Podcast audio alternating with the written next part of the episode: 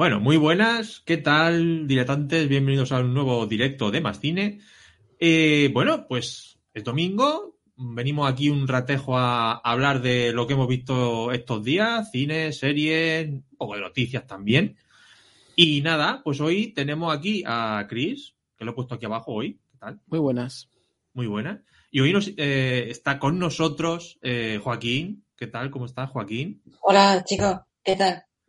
¿Cómo estamos? Yo te veo muy bien porque te veo con Robocop ahí detrás, ¿eh? Sí, protegiéndote. Entonces, estás, estás en buenas manos, ¿no? Sí, sí, sí. Pues nada. Eh, Bueno, te, vamos. te cubre, te cubre las espaldas. Te cubre las espaldas, exacto. Hombre, Y además tienes también, pues, no se ve mucho, pero nosotros ya hemos visto el póster de Warden Warman. Sí, sí, sí. Está- a Diana, de Miscira. Ahí, ahí. Pues nada, eh, vamos a hablar un poquito. Ya la, la gente, pues según vayan, nos pues, podéis preguntar como siempre. En el chat está abierto, está activo, podéis preguntarnos lo que queráis.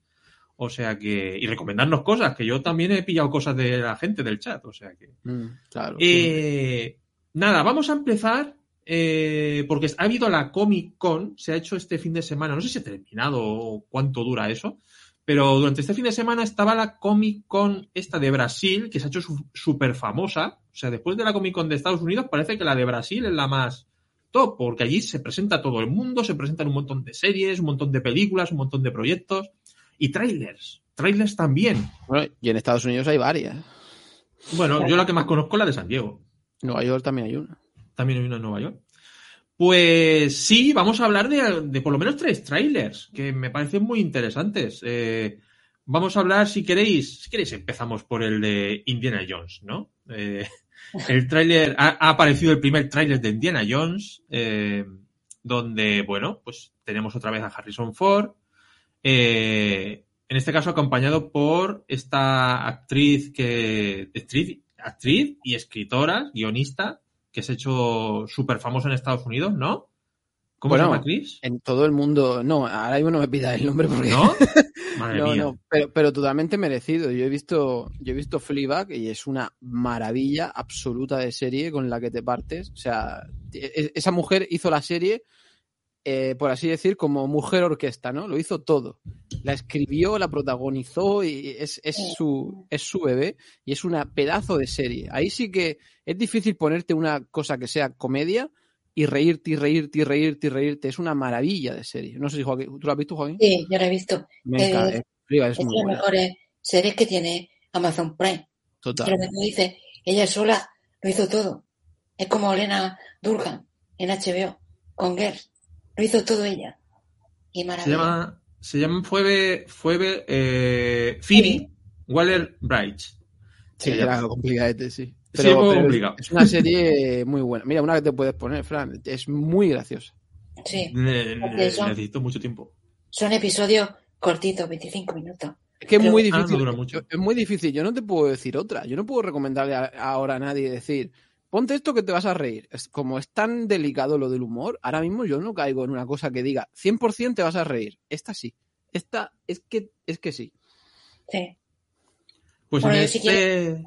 Recomendarte otra, el método, eh, ¿cómo era? Método Krasinski, de Michael Ujú. Douglas. Mm, ah, sí. Netflix sí. También. No sé si llegué a ver el primero. No me Me suena. acuerdo. No me acuerdo si lo ver. pues, que hace Michael Douglas de un actor venido a menos Mm. que se dedica a hacer eh, clases de interpretación. Nadie lo Mm. contrata y hace clases de, interpreta- de, de interpretación. La serie va sobre la decadencia, cómo intentar hacerse mayor y, y no hundirse, no deprimirse. Y tiene oh, charlas trascendentales entre Michael Douglas y un amigo suyo, muy variopintas, pero te ríen mucho. Pues me lo apuntaré. Porque tengo ganas de ver algo que de verdad diga, joder, esto es gracioso, porque es muy difícil. Eh, en el tráiler tenemos, ya hemos visto a Matt Mikkelsen como nazi y también hemos visto a Antonio Banderas, que no sé si será algún tipo de acompañante o no sé qué, qué será ese hombre porque tiene unas pintas un poco de pobre. Pero bueno, eh, a mí el tráiler, yo voy a ser sincero, a mí el tráiler en general me ha gustado. Eh, es decir, está claro que, que quieren volver un poco a, la, a las historias de nazis, quieren volver un poco al origen. Eh, Al final, parece que cuando quieres hacer algo diferente de Indiana Jones, mm, al final no acabó gustando y tienes que volver un poco a la fuente original, que es el arca perdida. Que yo creo que pasó un poco en su tiempo con el templo maldito, que se volvió al tema de los nazis con la última cruzada. Pasó otra vez con lo de los rusos en, en la del. La calavera de cristal. Mm. la calavera, ya no me acordaba ni el nombre. Pero es un Eh, poco heavy, ¿eh? Tener, tener que recurrir en 2022 a una especie de viaje en el tiempo para hacer una película. eh, ¿Cómo eh, que un viaje en el tiempo? No, Hombre, no. Hombre, hay teorías muy fuertes ya. Yo no he escuchado nada. Sí, no sí. lo sé. Eh, La, la película va a estar basada en los años 60 y la carrera espacial, por lo menos pues en el tráiler se ve como los astronautas hacen un desfile por las calles de, de Nueva York. Entonces, la época tiene que ser el año sesenta y tanto. Yo no, no me, la verdad es que no me no he investigado mucho de Sí, sí, va. No hay- quiero saber mucho tampoco. Hay O varias sea, teorías de eso y me parece muy. Me parece una cosa. O sea, quiero decir, no hay ningún spoiler. Esto se está hablando ya casi un año o más. O sea, eh, me parece un poco heavy que tener que recurrir a eso y decir, no me puedo inventar una historia sin tener que volver, como tú acabas de decir, a todo lo de, a todo lo de antes. Pero bueno, él sabrá lo que. Ellos sabrán lo que quieren hacer. A mí El Perdón, habla, habla tú. Sí, sí, di, di, di, di, Joaquín. No, que el trailer pinta, pinta bien, tampoco hemos podido Pinta, ver pinta mucho. bien. Yo lo que veo es mucho hate a, a esta película. Mucho hate.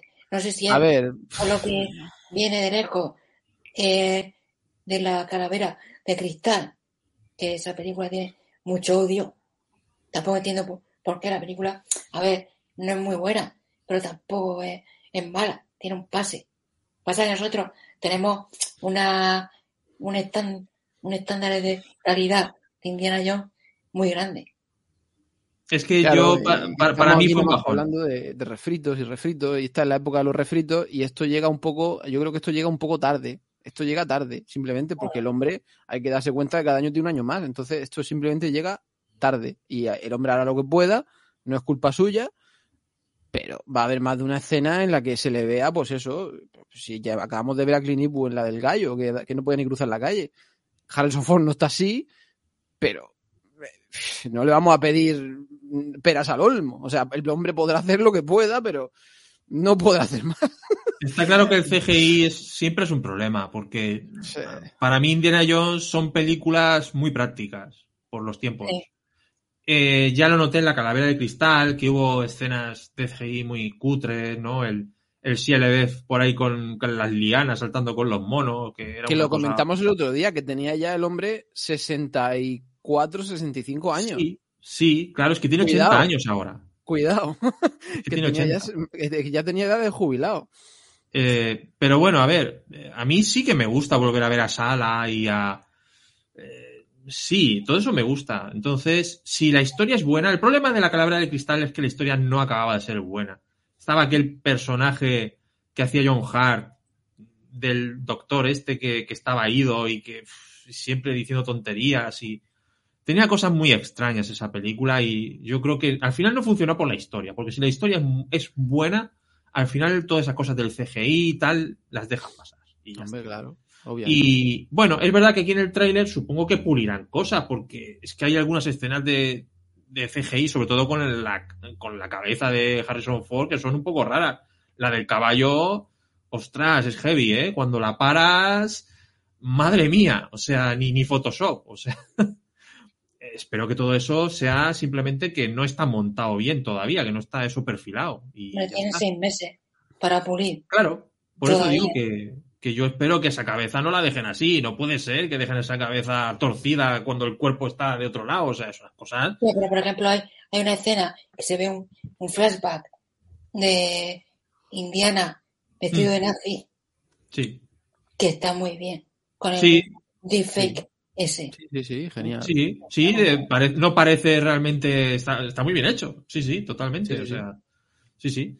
Vamos a esperar, vamos a esperar. Yo.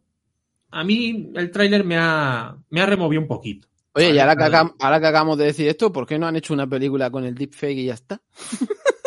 que se ahorren el viejo. ¿A vosotros os convence eso? Que hagan una película entera. Van a terminar Con- por hacerlo al final. Van a terminar. A Un día lo harán. Un día lo harán. No me gustaría. Un día lo harán. Pues, imagínate que, no sé, se muere Clint Eastwood, lo rejuvenecen y hacen una historia sí. de western con, con Clint Eastwood. Un- yo creo que eso, eso, eso es cuestión de tiempo. Hala, que lo veamos nosotros, pero eso es cuestión de tiempo. Para eso tenía que vender los derechos. Sí, las, vendes famili- los las derechos, familias siguen ahí, claro. Pero, pero, pero, Ahí sí. pero, Joaquín, hay familias que cuando vean el dinero van a decir, hombre, claro, por Sí, supuesto, yo creo lo que queráis". es simplemente cuestión de tiempo, que la tecnología avance hasta un punto donde ya sea súper fácil, que se den las circunstancias para que las familias, eh, perdón, iba a decir cedan, vendan por muchísimo dinero los derechos y entonces, aparte de tener franquicias, las productoras tendrán actores en, en propiedad. Me daría pena. Ya me dio pena ver la última película de Clint Eastwood que Mm. hace de, de vaquero. Que, que el hombre lo montaba en el caballo, lo Nah, ponían de, de espaldas tal, y daba mucha pena. Tú imagínate, sabiendo que, que, es, que es deepfake, que no está ahí. Ya, yo creo que al final, la gente, si no nosotros, por lo menos la gente un día sí que se acostumbrará a que todo sea ordenador y- ya está. un ejemplo. Mi- Mirad con, Marilyn Monroe, los derechos de Marilyn Monroe no es de ninguna familia, porque ella no dejó realmente familia, son de una empresa. O sea, es de una corporación que, que se llama, no sé cómo se llama, pero tiene un nombre, y los derechos los gestiona esa corporación. ¿Vosotros creéis que cuando se pueda hacer una película so- en donde quieras poner a Marilyn Monroe, eso no lo van a ceder? Claro que sí. Claro con tal de ganar dinero Posible. pues, pues bueno. Eh, bueno, vamos a ver. Yo ya digo, eh, yo espero que, que tengan un buen cierre, ya que va a ser el la ya seguro la última película Sí. con Harrison Ford. Yo eh, tengo la esperanza de que sea una- un buen cierre, que sea un cierre que, que al personaje, pues lo, lo no sé, lo. Y esto también hay que aclarar, que no, no hace falta aclararlo, pero puntualizar que obviamente eh, yo creo que para vosotros dos es, es bastante importante la saga. No es lo mismo que estas películas sean muy importantes para ti que no. Quiero decir, a mí me gusta Indiana Jones, pero no es una saga en absoluto importante para mí. Entonces yo iré a verla. Yo espero que sea una buena película, que sea entretenida, pero sinceramente me da un poco igual lo que pase con la saga. Quiero decir, esto hay gente que se lo va a tomar muy mal, muy mal, estoy seguro. Claro, eh, no a nosotros somos. Nosotros de indie y tú de Star Wars. Sí. Sí, a mí lo de Star Wars me jode bastante. Yo lo único que pido es que le den a la saga un final digno, que Sí, no lo mate, Claro, por digno favor, sí. que no lo mate y tal. Uh, Yo espero que no. Lo que no me No, haga ya, dijo Mango, no, ya dijo Mango el otro día que no, que no, que no. Entonces, que no lo mate y le dé un final digno. No, que no, perdón, perdón, voy a hacer John- conciso. John- no, no- no dijo que no lo iban a matar, no, John Mangold lo que- dijo fue. que nadie va a ser su sucesor. Exacto, no que, iba, que no iba a morir. Porque empezaron los rumores de alguien de Twitter que empezó a decir, no, es que va a dejar a no sé quién de sucesor. Y salió A- él. a Salió ella. él A la a decirlo, a la a sobrina. decir, a decir, pero ¿qué cojones estás hablando? Si esto solo lo sé yo y aquí no va a haber ningún sucesor. Eso de, de que no muera. Sí, sí, no, no, que muera sería un buen, un buen final, hombre, sí, obviamente. Yo espero que sí, no. que, mu- que Que no me morirá hagan sería un buen final. Otro Han solo.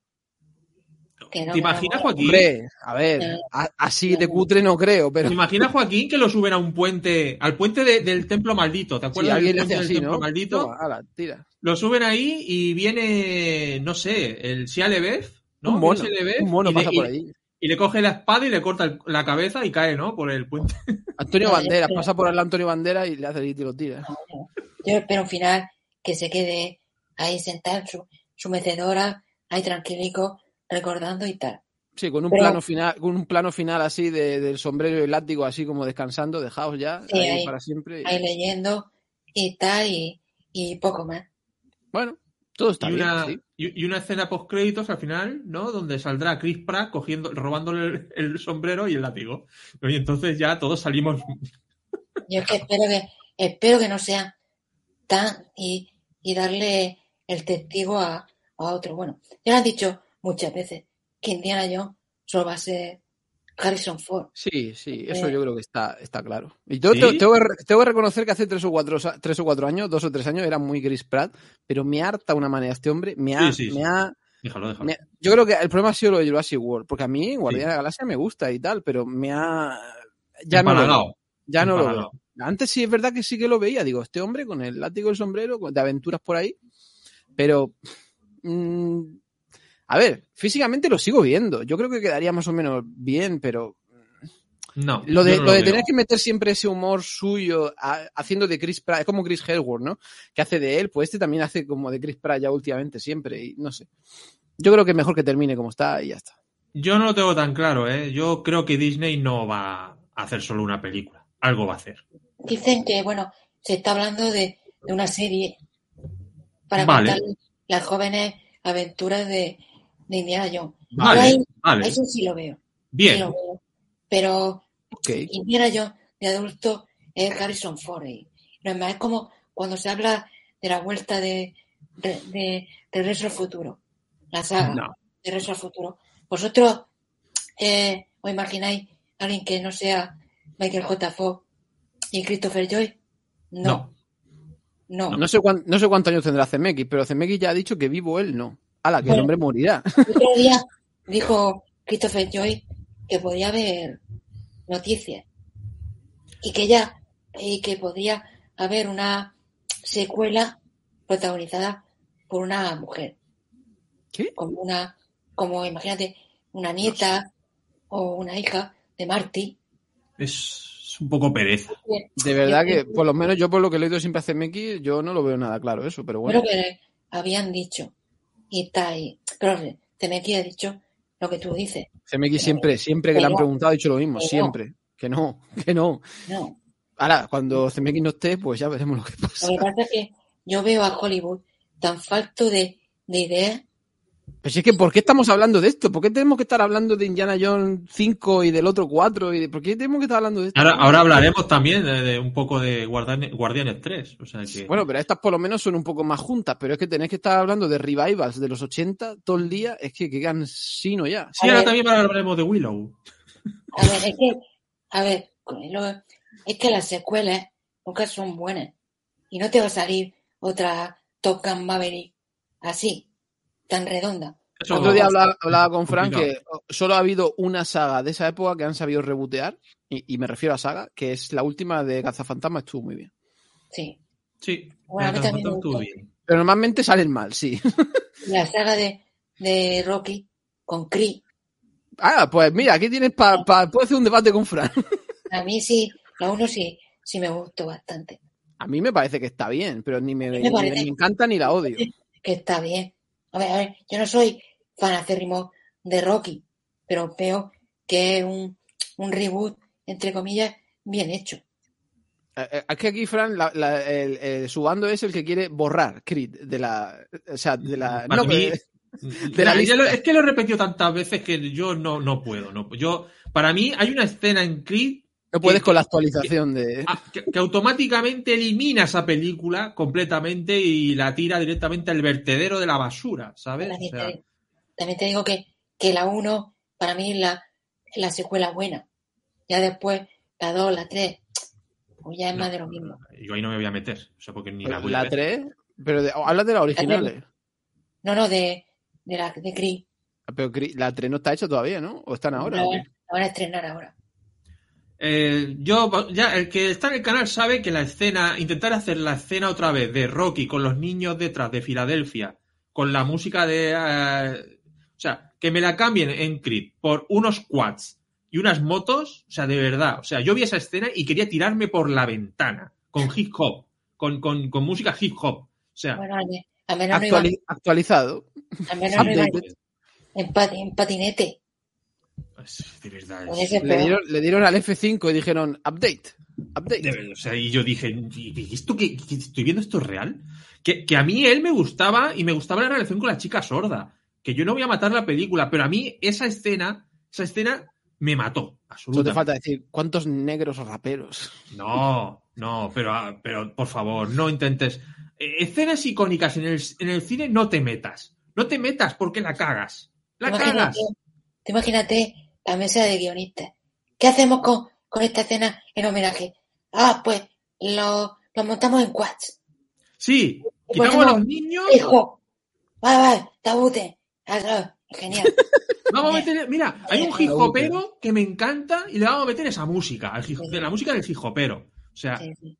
Jo- Y yo Joaquín, la, gente, la gente ya- de hoy ya no entiende ni lo que es Dabuten. Ya te has y quedado. yo, y yo- Sí, es que me, Y- es que, Dios, y yo- 80. yo, y yo viendo las motos esas haciendo caballitos y, y en, en- en- en- en slow motion o yo que sé que aqu- aquella hacían aquello, y yo dije, pero ¿qué estoy viendo?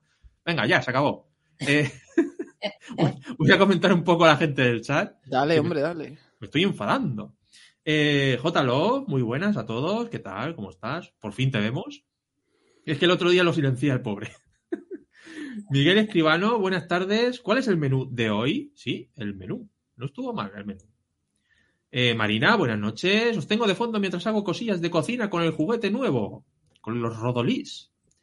Eh, buenas tardes, Luis García. Os estoy siguiendo desde hace poco y a través del podcast me estoy poniendo al día. Ay, pues muchísimas gracias. Nos hace mucha ilusión también que la escuche, escu- eh, escuche también los podcasts. Eh, es maravilla, dicen por aquí Marina. John Michael No está por aquí. Eh, la agonista de Not Time to Die, la actriz de Fleabag. Ah, es Exacto. verdad. Not Time to Die. Ujú. Ujú. Eh, Luis eh, dice que con Alkin y con Douglas, la serie esta del método Kominsky, que comentaba Joaquín. Eh, Miguel Escribano también. Dice John Michael que su favorita es el Templo Maldito. Hay gente que tiene el Templo, el templo Maldito como favorita, sí, sí. O sea, a mí me gustan las tres. A mí es la que menos.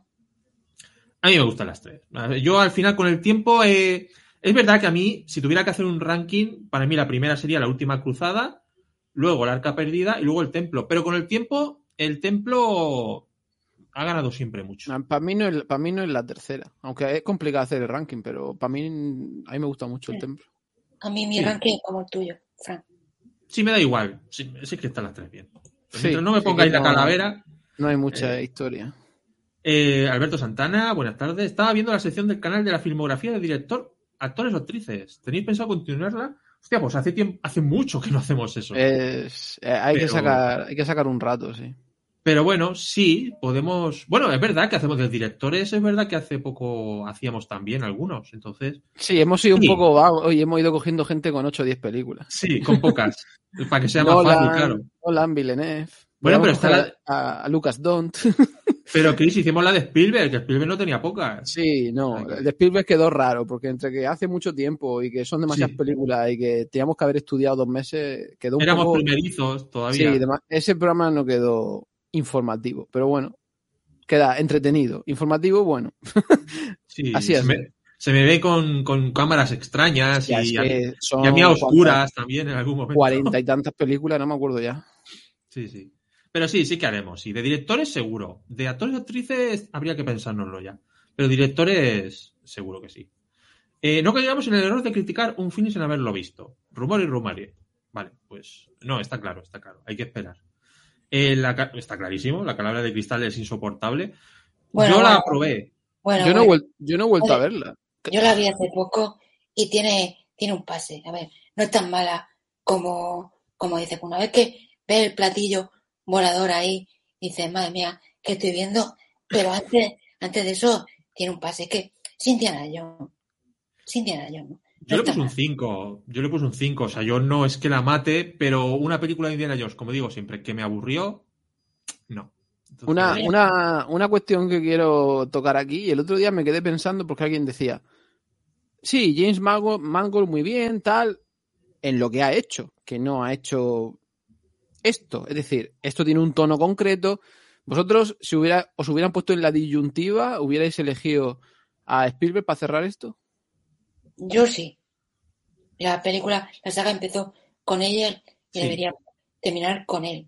Sí. Pero yo creo que Spielberg ha estado ahí comiéndole la oreja. Yo creo que James Mangold conoce el, o sea, es un, yo creo que es un director listo. Yo creo que es un, un tío inteligente. Yo creo que lo ha demostrado con, por ejemplo, con, con la, con Logan. Y yo creo que, yo sí confío en que lo pueda hacer bien. Logan es una película muy emotiva. Sí, Y aquí, y esto va a ser igual. sí. Pero aquí te tienes que adaptar. Aquí es Indiana Jones. Por decir, decir de otra manera, Indiana Jones es más grande que Mangold.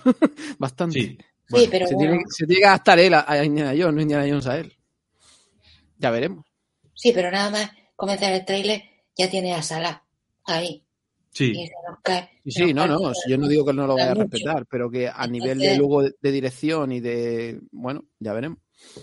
No, yo sí veo. Visualmente sí veo a una película de Indiana Jones. Pero bueno, ya veremos.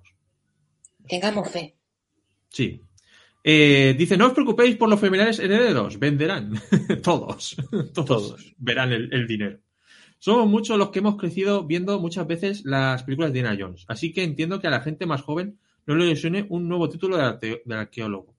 Es que Indiana Jones no, no ha sido adaptado realmente a estos tiempos ni nada parecido, porque es que no se puede hacer eso. Es un- son historias clásicas de aventura. Pero es que, Entonces, eh, ¿quién, quién cree que, quién cree que van, que van a ir gente entre eh, 15 y 20 años a ver el final de Indiana Jones si no han visto, o sea, quiero decir, si has tenido ya un poco de cultura cinematográfica, por así decir, y las has visto bien, pero imagínate que vas a ver la quinta de una cosa que no has visto, pues es que no tiene sentido. Eh, A ver, las nuevas gene- generaciones tienen a, a Tom Holland con Uncharted. por eso, claro, es otra cosa.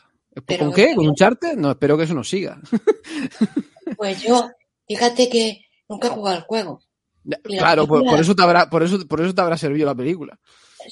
Entretiene, entretenida. Ya, pero vaya patada en toda la. Bueno, me voy a callar. Ah, es que eso. Eso sí que no tiene ni pie ni cabeza, pero bueno. Ah, eh, J. Love nos da dato, creo. Eh, la esposa del legendario profesor de interpretación Lee Strasberg era quien gestionaba todo lo referido a Marilyn hasta hace unos años. Le vendió los derechos a una empresa propiedades intelectuales. Sí, Exacto. sí, hoy día es de una empresa. Sí, sí, es de una empresa. No sé cómo se llama, pero, pero así es. Eh, la de Marilyn, queríamos decir.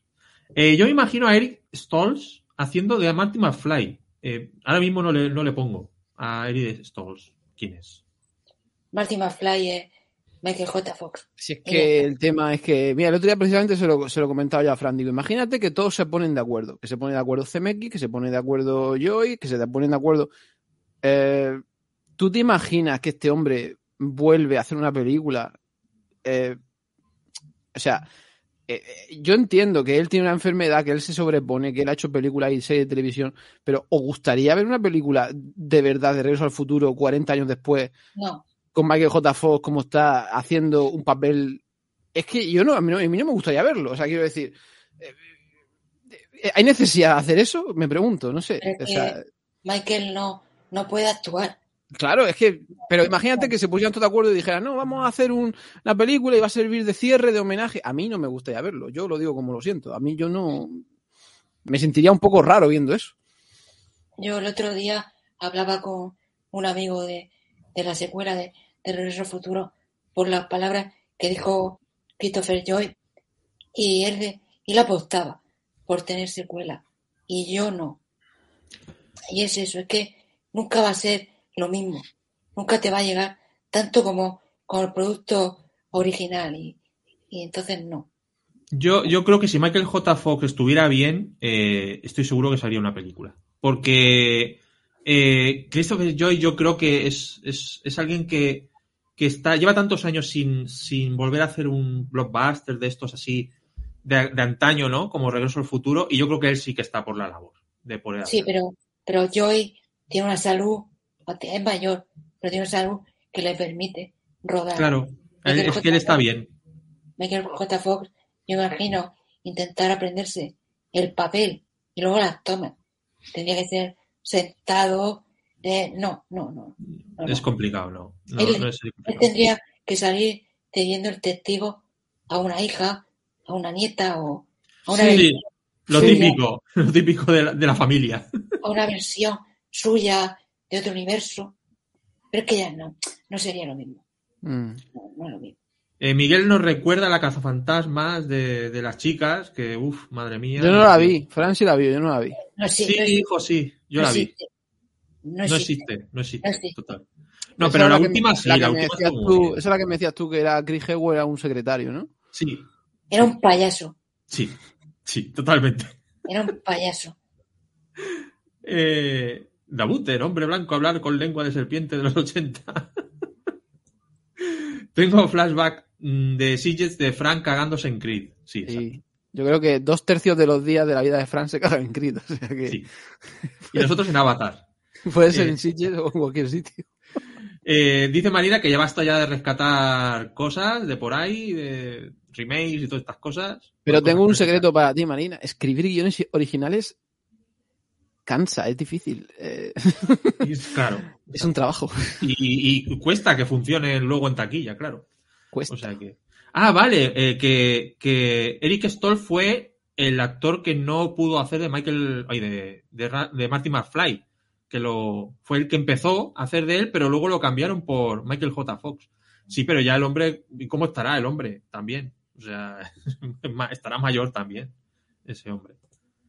Eh, Es una lástima que mucha gente de las nuevas generaciones no, de- no tenga interés por las cosas de antes. El otro día vi una entrevista a un nieto de Paul Newman que ni había visto las pelis de su abuelo. Hostia, tener a Paul Newman de, de abuelo y no haber visto al menos algo- interesarse algo, Así está la cosa. no sé, me parece muy heavy, ¿no? Pero bueno. Bueno, el otro día dijo el actor este que hace de Superman en Lois y Superman y Lois, eh, Tyler Hoechlin, Sí. que nunca había visto una película de, de Superman.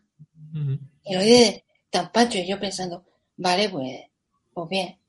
Pues, hombre, pero algo se habría leído, ¿no? Antes de hacerlo, yo Sí, qué pero sé. no puedes, no puedes decir que no has visto una película. Coño, ponte, yo, yo qué sé, aparte de leerte un cómic, ponte a verte una película, un personaje que vas a interpretar. Eso, eso lo dirá porque dirá, "Mm, qué bien lo he hecho, ¿ves? Si- sin haber leído ni, ni visto nada. O sea, soy un magnífico actor. O sea, no sé. Eh, venga, si queréis, hablamos un poquito de los otros dos trailers. Eh, de Guardianes de la Galaxia 3, ¿lo habéis visto? El tráiler. Sí, este es el que más me ha gustado a mí. Eh, a mí tengo que decir que la 2, eh, la- hasta ahora, para mí, ya sabéis que Guardianes de la Galaxia para mí es la peli que más me gusta del MCU. De todas. Por, por encima de Infinity War, sí. Joder. Guardianes de la Galaxia para mí, la, para mí la mejor y la que más me gusta. Y la 2 fue un poco bajón. O sea, no digo que estuviera mal, pero viniendo de, lo, de la primera, Con respecto a la 1, claro, obviamente. no, hay gente que, que- que dice que es mejor la 2. Ojo. No. Hostia, eso, eso es muy heavy. Yo me reí, o sea, a mí me hizo gracia, pero es una chufla comparado con la primera. Claro, es que abusa, abusa mucho de lo que funcionó en la primera, abusa. Y te aparte la historia es un poco lo que tú dices, un poco. Eh, eh, no, no se puede comparar con la primera para mí. Pero bueno, Yo yo, espero que conecto, yo conecto muchísimo con, con, con Gunn y me puedo identificar como un. Ya soy un fan absoluto de Gunn y de Waititi, de esta gente absurda. Y yo. Es que Gunn me tiene comprado con lo que, con lo que haga. O sea que. Pa'lante. Yo espero que esta, este que sea un bonito final también. O sea, a mí los personajes como me gustan, como son carismáticos y molan. Yo sí, Sí. que veo en el tráiler, es verdad que veo alguna chufla, porque va a haber, está claro que va a haber Hombre, chuflas. pero yo espero que tenga el suficiente, la suficiente alma la película como para que te lo tomes en serio el final de los personajes. yo creo que le va a dar eh, épica. Le va a dar épica. Ojalá. Lo, Sí, lo va a sí, hacer grande vale. y le va a dar épica. Sí. Vale, Eh, vale. Sabe, que es un, sabe que es un final de fiesta. Yo solo tengo una duda y es, son personajes queridos. Son personajes eh, muy queridos. Es decir, vosotros creéis, esto se puede debatir, que se los va a limpiar, los va a dejar, se van a rescatar en el futuro en alguna película alguno. Es decir, mm, o se le va a dar carpetazo a todos y ya está. Yo creo que algunos se podría rescatar en otras películas en adelante. No lo sé, yo creo que al- alguno de los guardianes va a morir, pero siempre, como Marvel ahora está explorando el multiverso, siempre puede Ya. venir una, una versión, que hay una nueva versión de, de Gamora, puede haber cualquier Claro, versión. es que no es lo mismo Drax, que creo que estaba claro ya que, vamos, que o muere o desaparece, pero que él ha terminado aquí ya su andadura en el Sí. MCU. No es lo mismo él que eh, Gamora, o hay personajes que tienen más ramificaciones con, con el MCU, ¿no? Y no sé, yo, yo creo que alguno se quedará por ahí para No sé. rescatarlo en el futuro. No sé quién, quién sobrevivirá. Yo creo que Drax va a morir fijo. Sí, Drax es fijo. Y no sé si morirá también Nebula y Star-Lord. Es Nebula no le importa a nadie. O sea que... Bueno, no sé. ¿Habéis, vi- habéis visto en la película del especial de, de Navidad? no. todavía no, pero No, voy a verlo. Pues Mm. maravilla. maravilla.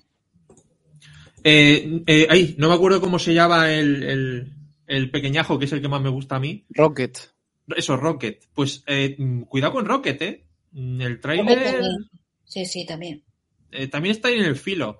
De todos modos, mm, yo no sé, a mí me parece que es un tráiler muy de despedida, pero Sí, habrá que verlo. Sí, sí, sí, Es hombre, es, un cierre, no deja de ser un cierre y lo va a hacer como, como tal, como cierre. Lo que pasa es que Pero- dentro de ese cierre, pues a lo mejor de no- no- personajes. Claro, exacto, pero a lo mejor la única, por eso digo, la única pregunta que hay es, ¿se los limpiará a todos? No lo sé. ¿Quedará alguno ahí por ahí deambulando que luego en un futuro, en la fase 11, se rescate en una película? No sé. Yo creo que el final va a ser emotivo, pero al final, el final final dará esperanza. ¿Sabes? Como Sí, sí. algo así. Sí, porque no es una, no es una saga de que sea, está claro, tendrá pues su momento amargo, pero, pero Hombre, sí. y, son, y, son, y son muchos. Seguro que algunos se sacrifica por el equipo, tal. O sea, Mm. hay diferentes circunstancias. No van a hacer ahí un Arakiri en masa, quiero decir.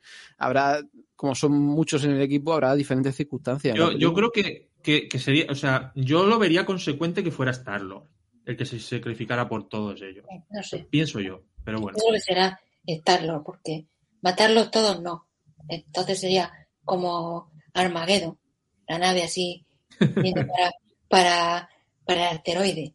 Sí, algo no, yo creo, yo creo que Star-Lord sería muy heavy cargárselo para el universo, pero bueno, eh, no sé lo que quieren Yo hacer. creo que sí, yo No creo que sé. sí.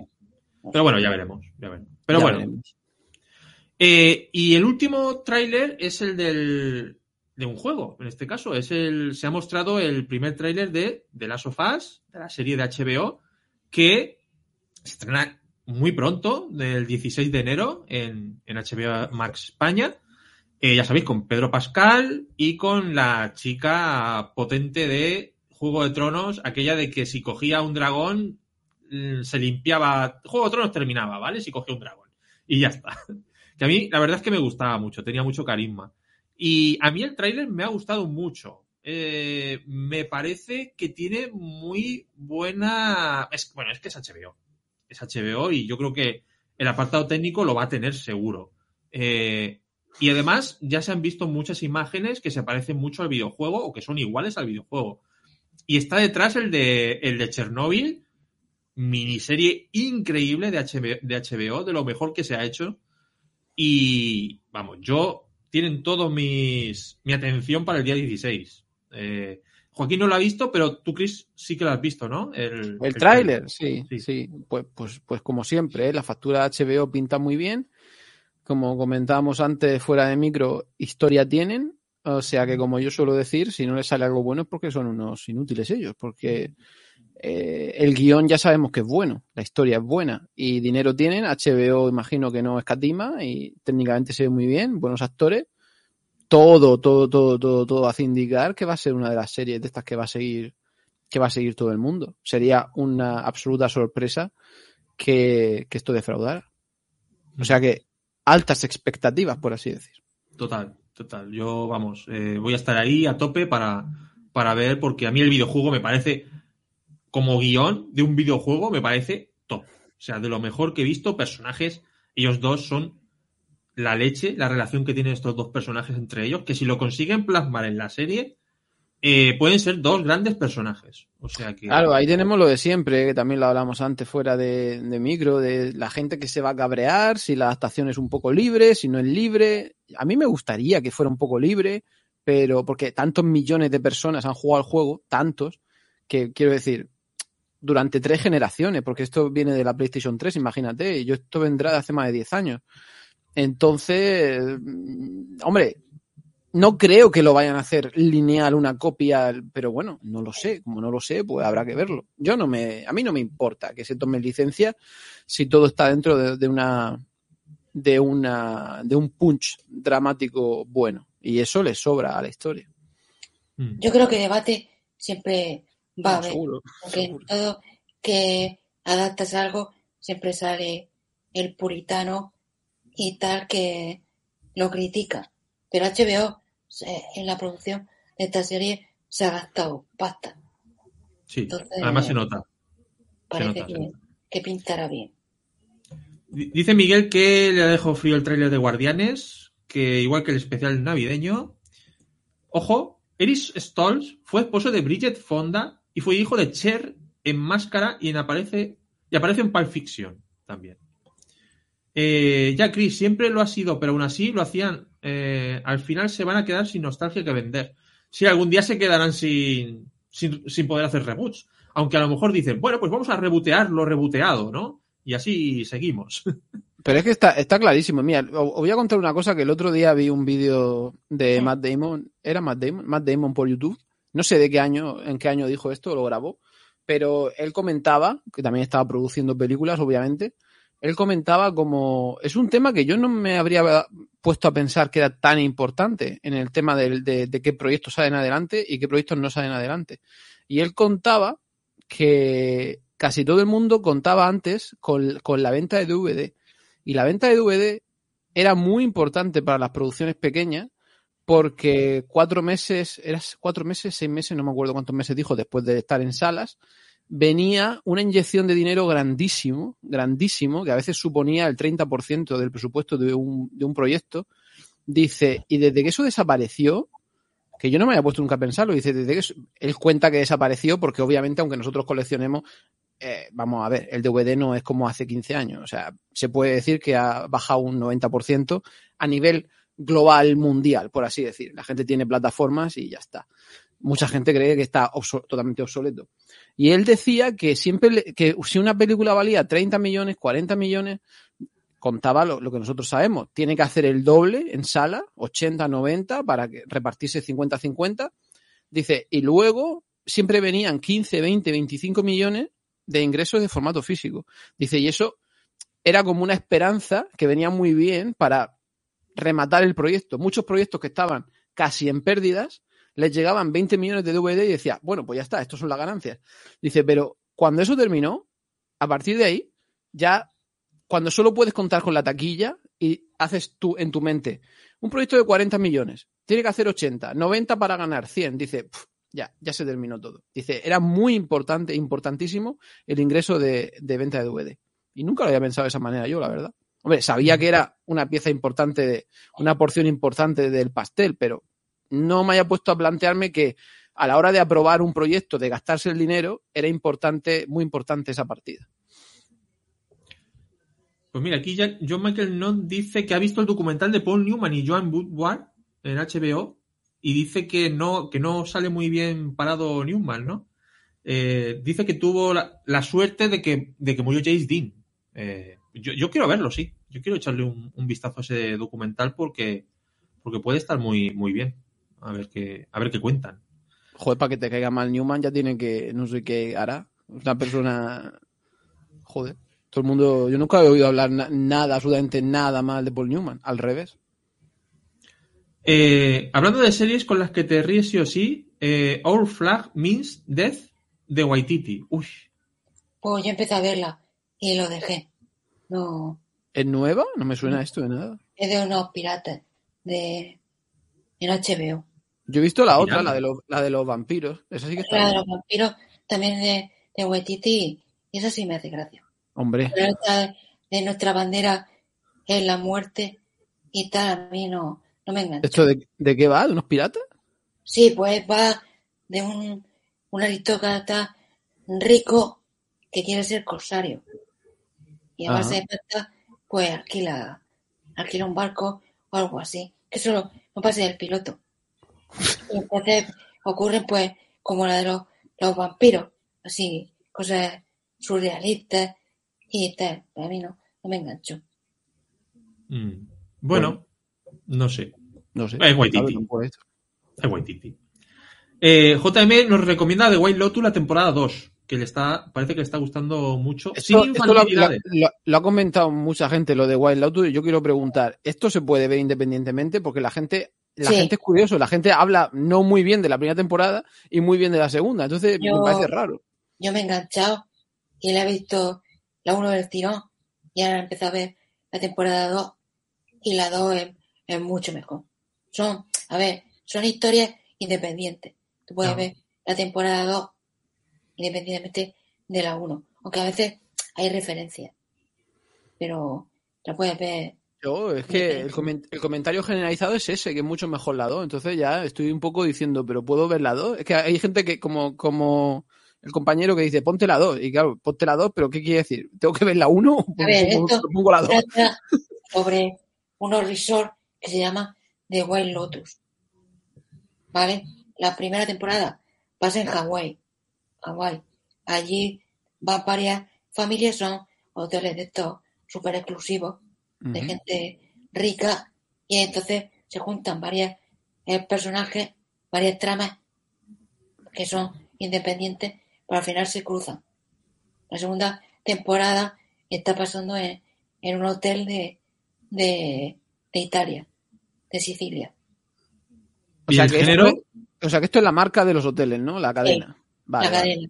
Se llama White Lotus. vale. ¿Y, y- pero qué género es la serie? O sea, ¿qué, qué es drama, comedia? Pues una especie de comedia, drama, suspense, porque el, el primer capítulo siempre ve, se ve que pasa algo. ¿Vale? Los primeros minutos, que normalmente es una muerte. Mm. ¿Qué pasa? Que te lleva a una semana antes, cuando los, los protagonistas llegan al hotel. Ok. Y entonces Tiene, van tiene, tiene a lo mejor el tono ese de. Porque a mí, a mí sí me gustó esta que. ¿Cómo se llama la de los crímenes en el edificio? solo asesinatos. Eso, De- eso. Esa sí me gustó, ¿eh? Un poco eso. Eh, no, porque aquí no sabe en lo de solo asesinato, sabe que va a haber una muerte. Aquí no. Aquí eh, cada cliente hace su vida hasta que en el desenlace pasa algo que acaba con la muerte. Mm. Nadie Bueno, eh, no, no hay que resolver ni asesinato ni nada. Habla un poco de, de las familias que lo tienen todo a nivel monetario, pero para cuando pasa algo dentro, pues tiene su... Bueno, yo lo intentaré con, con la 2. A ver. Es muy ácida, es muy ácida. es ponerse el primero, como siempre, con las, con las El primero, el primero de la segunda. El primero y la segunda. Eh, mira, eh, una buena recomendación, eh, porque yo este lo he visto, este documental de Jane Fonda en cinco actos, tampoco deja muy bien a su padre, por ejemplo, a Henry Fonda. Es que tuvieron un... No, no tuvieron una, una, una relación fácil la hija y el padre. Yo reconozco que los documentales estos me cuestan. Eh, habla mucho de ella y, de, y de- de la familia, pero sobre todo del padre. Sí, ella, eh, Jane Fonda siempre ha dicho que nunca tuvo un acercamiento real con su padre, eh, o sea, de abrazos y de cosas así. Cuando hicieron la última película esta de, que no me acuerdo, la del estanque, que ya, él ya era mayor y tal, ahí es donde consiguió un poquito acercarse un poquito con él antes de que él muriera. Pero bueno, es un documental también muy, muy interesante. Eh, dice que el burgués quiere ser el mejor pirata de los mares y va en busca de Barba Negra. A, a mí me, sí me gusta What We Do in the. Bueno, eh, lo que hicieron Lo en- que hacemos, en lo la que hacemos sombra. en las sombras. La recomiendo. ¿Habéis Vale. visto la película de Amazon Prime en la que se basa la serie? Mm, no. Eh, no. La de los vampiros, ¿quieres decir? Sí, sí. No, he visto la serie. Pues poneros la, la, la peli, que está muy bien ahí. Ahí sí sale Waititi, el protagonista. Hombre, Espérate, por supuesto. espérate, es que no sé lo que he visto ya. Bueno, pero en la serie también sale. Sí, pero claro, si tú ves la peli, ¿sabes por qué sale en la serie? Ah, vale, no, no, entonces la película no la he visto. No, no, no. es que la, la serie es un spin-off de la peli. Ah, vale, vale. Pues venga, vamos a empezar a hablar un poquito de series, ¿vale? Si queréis. Luego dejamos, si queréis, un poco si hablamos de algunas pelis. Vamos a hablar de. mm, ¿Qué, qué queréis hablar primero? ¿De Willow o de miércoles? De Willow, ¿Qué ya lo quitamos, lo, quitamos, Joaquín? lo quitamos de en medio. Venga, de Willow, venga, lo, lo peor. Venga, Claro, Joaquín, primero. quiere, Joaquín quiere guerra. vale, pues te dejo a ti, Joaquín. Eh, bueno, ya sabéis, Willow, eh, la serie de Disney, Disney Plus. Bueno, estaba en Hulu, creo, ¿no? Me parece. No lo sé. Bueno, Disney Plus, eh, Willow. Eh, vuelve otra vez Joaquin Davis, vuelve la actriz de Shorsha también, de la, de la película de los 80. Eh, y bueno, mm, han liberado los dos primeros capítulos. Eh, eh, Joaquín, ¿qué, ¿qué, te ha parecido estos dos primeros? Pues a ver, yo. Eso, eso mola, que lo liberen poco a poco. Eso a ver, a mí la, lo, el primer capítulo me gustó. Segundo, tal vez un poco menos, pero a mí la, lo que he visto me ha gustado. Porque, a ver, juega mucho con, con el efecto nostalgia, que si la actriz, la actriz tal, la, mal, Joaquín. la- bueno, hablo por mí. Todos son como, Sí. los gustos son como los culos. Todos Sí, sí, tenemos sí. el nuestro. Yo voy a coincidir mucho contigo hoy, o sea que. Bueno, total, que a mí me convencieron. Pero también te digo que el efecto nostalgia te funciona un rato. Si la serie parece que va por el camino que, que, que se intuye, la serie no, no se salva, porque hay personajes que dan vergüenza. Ahí son Algunos. Pues sí. estere- estereotipos de, de, de personajes eh, que dan mucha ver- vergüenza. Lo de Borman, el tío este que hace de, de compañero de, del protagonista, ¿cómo se, cómo se llama? Joaquín, Joaquín, todo, estamos, todo el mundo está hablando que se llama el cigala y ya está. Sí, el cigala, sí. El Ah, cigala. ¿es ese? Vale. El amigo de, de Matt Martigan. Eso, el cigala, da pena. Da también pena el principito, Bueno, el actor indio este que hace de, de Flash Thompson ah, bueno. eh, el Spiderman Homecoming. Eso es. Eso, eso es. por No, yo, yo creía que te referías al príncipe valiente en el primer capítulo. No, bueno, ahí el príncipe valiente. sale poco. Pero es que ese no es tan. Por lo menos es hijo de su padre, pero es que este otro, madre mía, de mi vida. Y, uf, Pero lo que me parece lamentable es que llame a, a Elora Palomita. Palomita, porque se supone que, que no se sabe, no se acuerda de- del nombre porque es un pistolero y la llama Palomita. Eso me parece. Y a ver, Willow, a mí sí me gustó. Willow. Hombre, claro. de actor y tal, pero tiene una escena muy lamentable, eso lo comenté contigo, Fran, que es cuando trata de secuestrar a Elora, Uf, qué No mal rollo. otra cosa, de decir, bueno, fuera de contexto, de tono, de, de me todo. voy a llevar a la niña, así como le faltó ofrecerle un caramelito. Sí. Niña. Es que está igual. Y de repente, claro, lo pillan, porque lo van a pillar, y se, se encabrona y dice, nada, pues os quedáis. No quiero saber nada de ti, ni de la niña, ni de ese. Eso Ni, Willow- ni de tu familia. Mal. y eso Willow no lo haría. Yo lo hubiera puesto llegando con una furgoneta tipo Black Phone.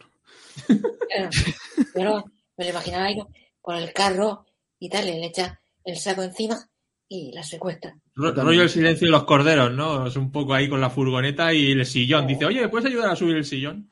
¿No? Sí. Pero bueno, luego la hija de Willow mola mucho. Sí, es verdad. Sí. y todo lo que Es se verdad. ve de, lo, de la gente pequeña y tal también. Bueno, Joaquín, cuéntanos un poco tu. Aquí cada uno tiene una experiencia diferente. ¿Tu background con, con la película original es especial para ti o otra película más? Am, para mí es especial, yo la, la alquilaba mucho, pero como peli en sí tampoco era gran cosa, era una aventura y se contaba el viaje del héroe de, de, de Willow.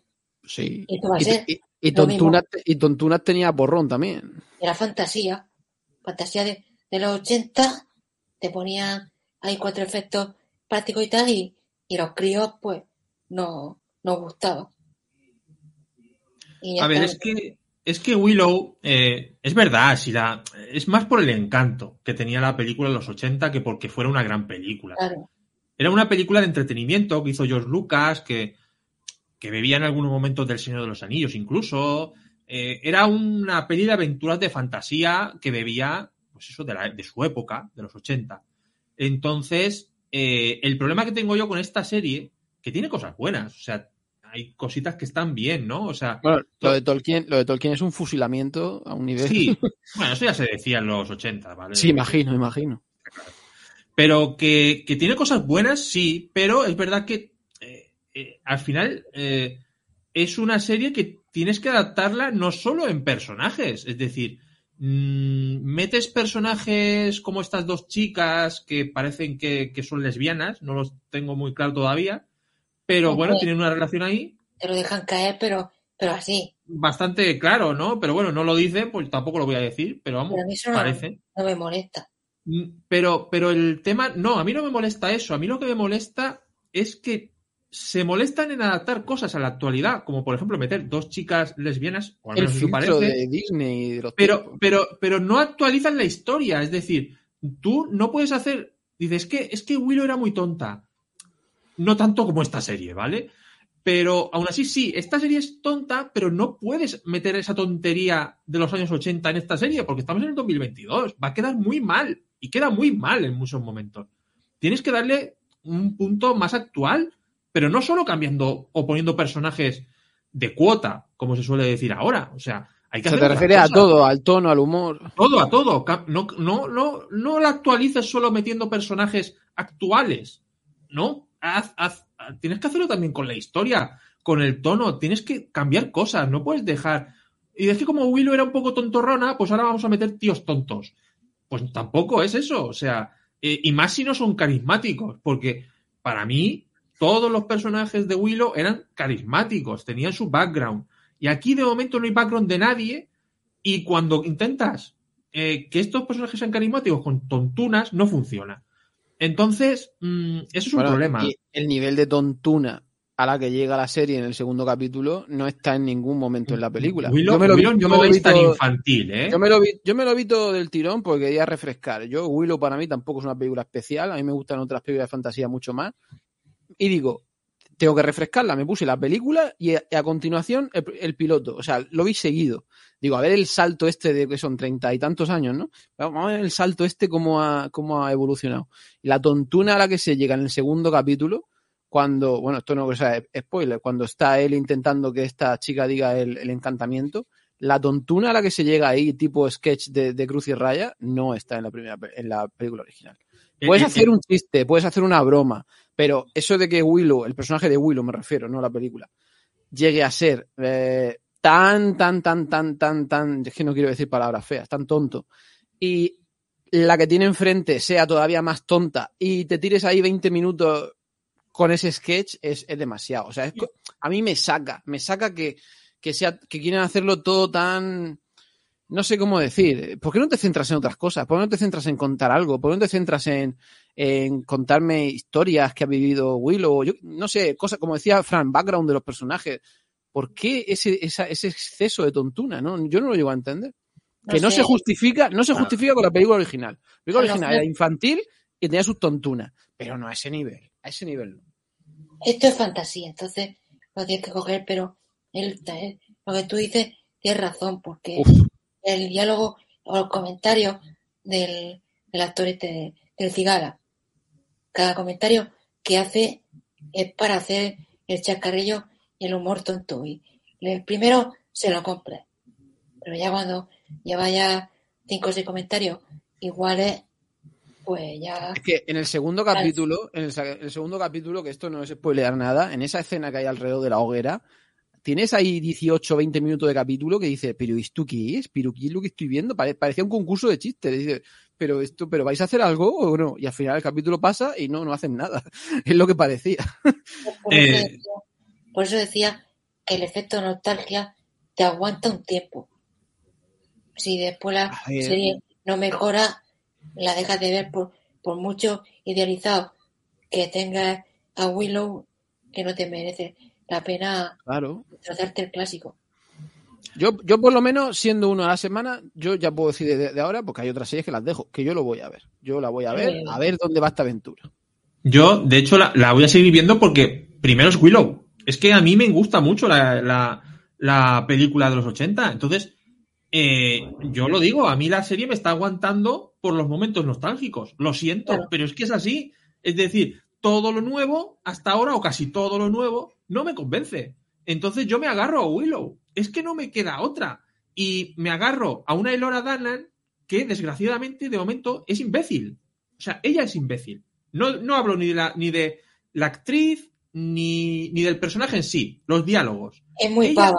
Es pava, es pava, Es es pava, pero, Es pero eh, no hace falta que me lo pongas a un nivel de, de, de su normalidad absoluta mentalmente. O sea, eh, para que me, porque yo estoy seguro que lo que quieren hacer es un desarrollo, un desarrollo en que Lora Dana pues se convierta en, en lo que tiene que ser, ¿no? Que es la, maga. gran- Claro. Sí, pero, pero, no, pero no tienes por qué ponerla como una estúpida al principio de la serie. No hace, falta, no no hace falta que empiece desde menos 5, puede empezar de cero. Exacto. Que empiece de cero, no de menos cinco. Exacto. Lo que quieren es que haga el viaje del héroe. Ostras, y por pero- eso le han puesto de pava a pava para que vaya hasta el final. Pero es que el, el- No hace el nivel que, el nivel que tiene ahora es que le, que le costaría abrocharse los zapatos. O sea, quiero Claro, decir, que no tienes que poner tan, tan inocente. ¿Sabes? Que, que estamos hablando de un mundo medieval, que la gente tiene que espabilar o, o muere. Sí, te cortan el. Sí. Y, y eso, y eso que ahora con, con toda esa media de edad de los protagonistas, esto es como casi para un público adolescente. O sea, tú sacas ahí una media de edad, en la, en la película original no hay ningún teenager por ahí cerca para, un poco Pero cerca para creo- niños también, ¿eh? Yo creo que esta serie es muy difícil que lo vea la gente si no la ves tú con, con tu hijo, con, con alguien que te lleve a Willow. Un joven, un zagal joven nunca ha visto Willow. No tiene por qué verse Willow. Y es verdad que no, y es verdad que no tiene ningún sentido ponerte el piloto de esto si no conoces la película, porque Claro, es, que no, es que no vas a pillar. Y eh, nosotros, nosotros la vemos por el efecto nostalgia. Si no tienes ese efecto nostalgia y te pones la película del 85, pues ves esos efectos y tal, y dices, "Buh".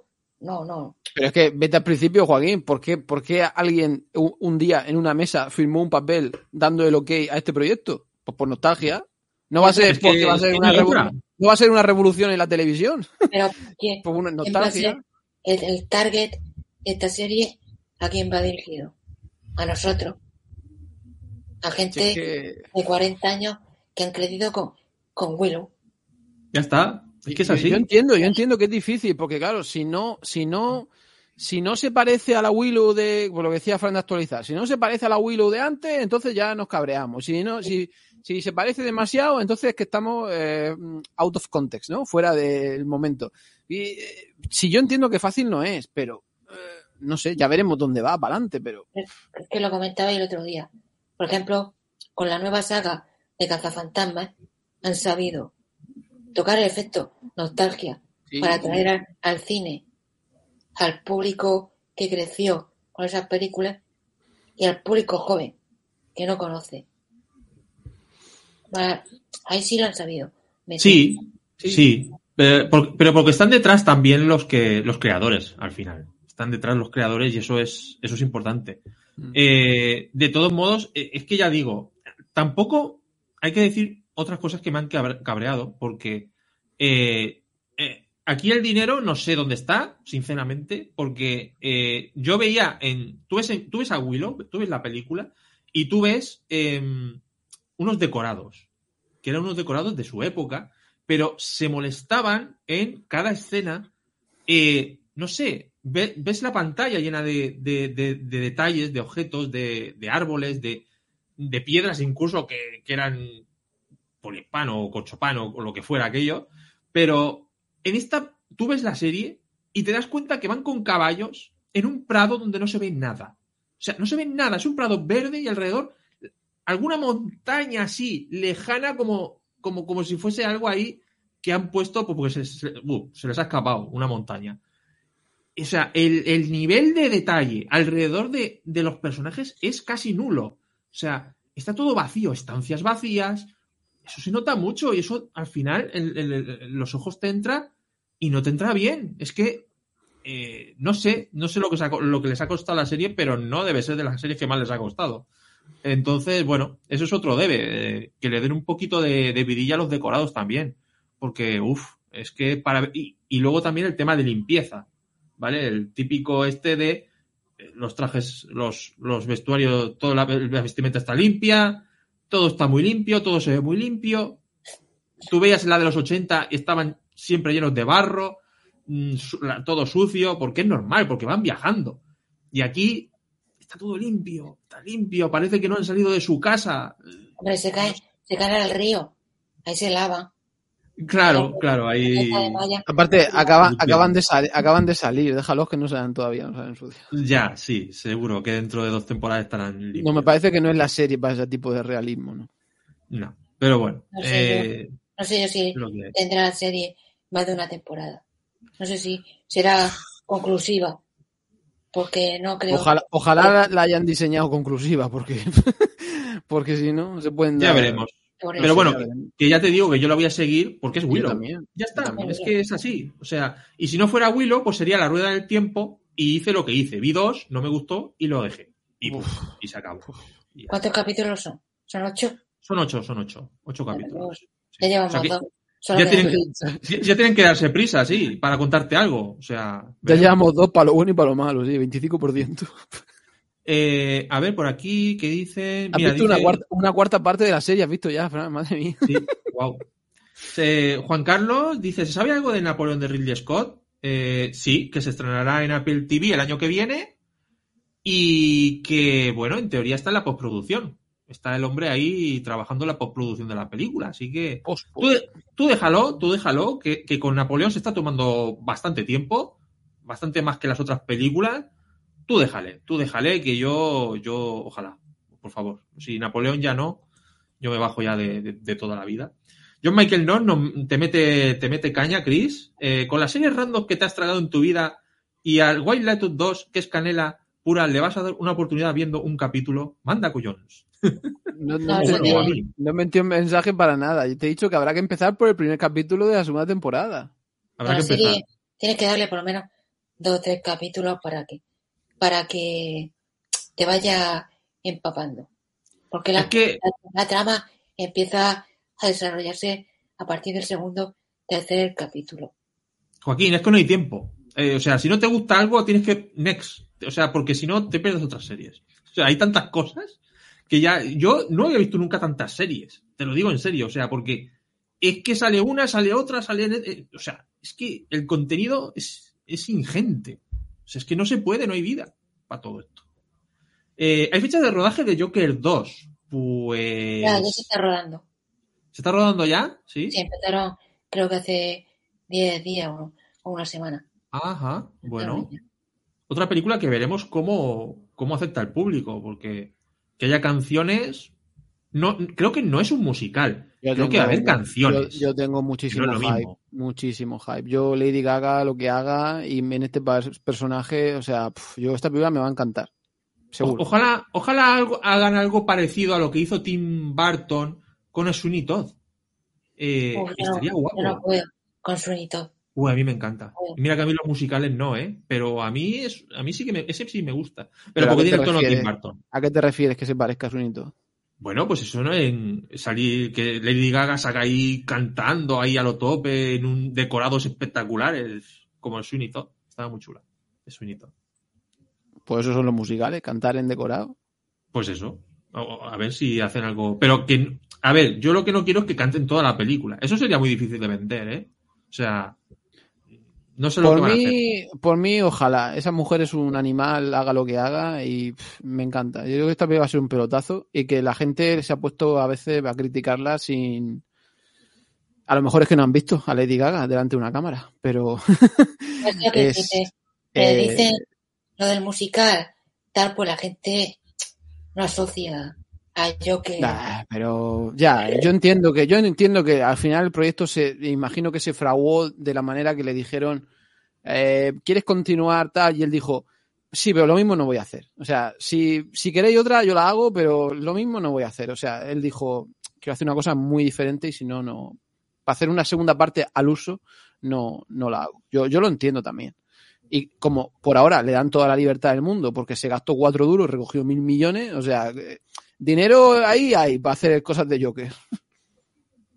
Pero bueno, que estoy, que yo tengo clarísimo por lo menos que esta mujer haciendo ese papel, yo, vamos, me va a encantar. No, no. Si yo no, no me quejo de la dupla, ¿eh? Si la dupla es espectacular. Joaquín Phoenix y Lady Yo creo, Gaga. yo creo que Joaquín Phoenix aquí va a tener menos protagonismo, bastante menos protagonismo. Va a ser un poco la versión, la, la versión o la visión de ella, creo yo. Si va a haber musical, va a ser la versión de ella.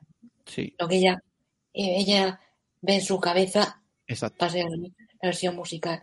Es Ajá. como el, como el, Escuadrón Suicida de Jake que se ve a, a Harley Quinn haciendo una matanza y está viendo eh, Mm. la animación Disney. Exacto, exacto, exacto. sí, Eh, exacto, su versión, exactamente. Sí, sí, sí. Mm. Fulmata, muy buenas, ¿qué tal? Está aquí también Robert, buenas. Uy, Robert, me ha salido muy catalán. Eh, dice yo Michael no que si nos pagan por ver Willow, ojalá nos pagaran por ver. Bueno, no sé, ¿eh? Eh, porque igual si, si se pone muy mal la serie, igual no, ni, ni, ni, ni, ni cobrando. O sea que, Joaquín, define nosotros, los fans de Willow de los 80. Los fans. Exacto. Eh, corrida, Willow, Ghostbusters, Top Gun. La base es la misma. Las diferencias son cómo la desarrollan y actualizan. Claro, si es que no, no hay otra. Eh, buenas noches, Rafael del Soto. ¿Qué tal? Últimamente las series y algunas películas sci-fi o fantasía son de un extremo CGI, pero trabajado a las prisas. Que conste que también los efectos prácticos hay muy mal hechos. Sí, bueno, claro, eh, eran de su tiempo también. Eh, hay, está claro que hay, de- hay, hay efectos prácticos en Willow que, pues, hombre, los ves ahora y no. Hay, efect- No, hay- no, hay no, efectos prácticos mal hechos de hoy. Ahí tienen la temporada, la primera temporada de The. Witcher, porque yo no he visto más. También, también. Sí, sí. Mal hechos no, horrible. Como de ir a comprar a, a lo- a- al todo a un euro las, las máscaras y las cosas. A Willow le falta mimo. Para mí le falta mimo. A- por lo menos lo que he visto. Estos dos capítulos, para mí le falta mimo. Eh, dice también que John Michael también ha visto el documental de, de Jane Fonda, por aquí. Si comienzo una serie, la tengo que terminar sí o sí. Hostia, Robert, pues. Hostia, es Pues son muchas horas, la ¿eh? verdad. Son muchas horas. Ya, ya, es que es, es complicado. Son muchas horas, sí. Yo hay veces que no puedo. Si no me gusta, no. A mí, ¿qué tal? ¿Cómo estás? Muy buenas. Yo, eh, para que os hagáis la idea, he tardado una semana en ver un capítulo de 1899. Y, o sea, que, Me, me, me puede la puta serie esta, es que no tengo otra palabra, me puede. O sea, es que eh, terminé dándole para adelante cuando hay tramas de personajes que no son los principales. O sea, hay tramas de la China para adelante, hay tramas de los esos que viven abajo para adelante. Digo, madre voy a ver, mía, voy a ver el misterio. Es que no soporto ninguno. te van a sale- criticar por, por cuando- poner el por dos. Cuando sale, cuando sale el español hablando con el otro del bigote, para adelante. O sea, es que no puedo, no puedo. Digo, quiero saber lo que pasa eh, en general con el misterio ese de la pirámide, pero es que no soporto hablando. Me va a costar la vida esto. Un capítulo por semana voy a ir. Terminaré, pues, por eso, para marzo. Es que eso, si una serie te hace sentir eso, Me desespera. que no, no tienes que verla. Yo por eso ni la empezó, ni la empecé. Ya Dark me costó acabarla mucho. Ni, ni me planteo.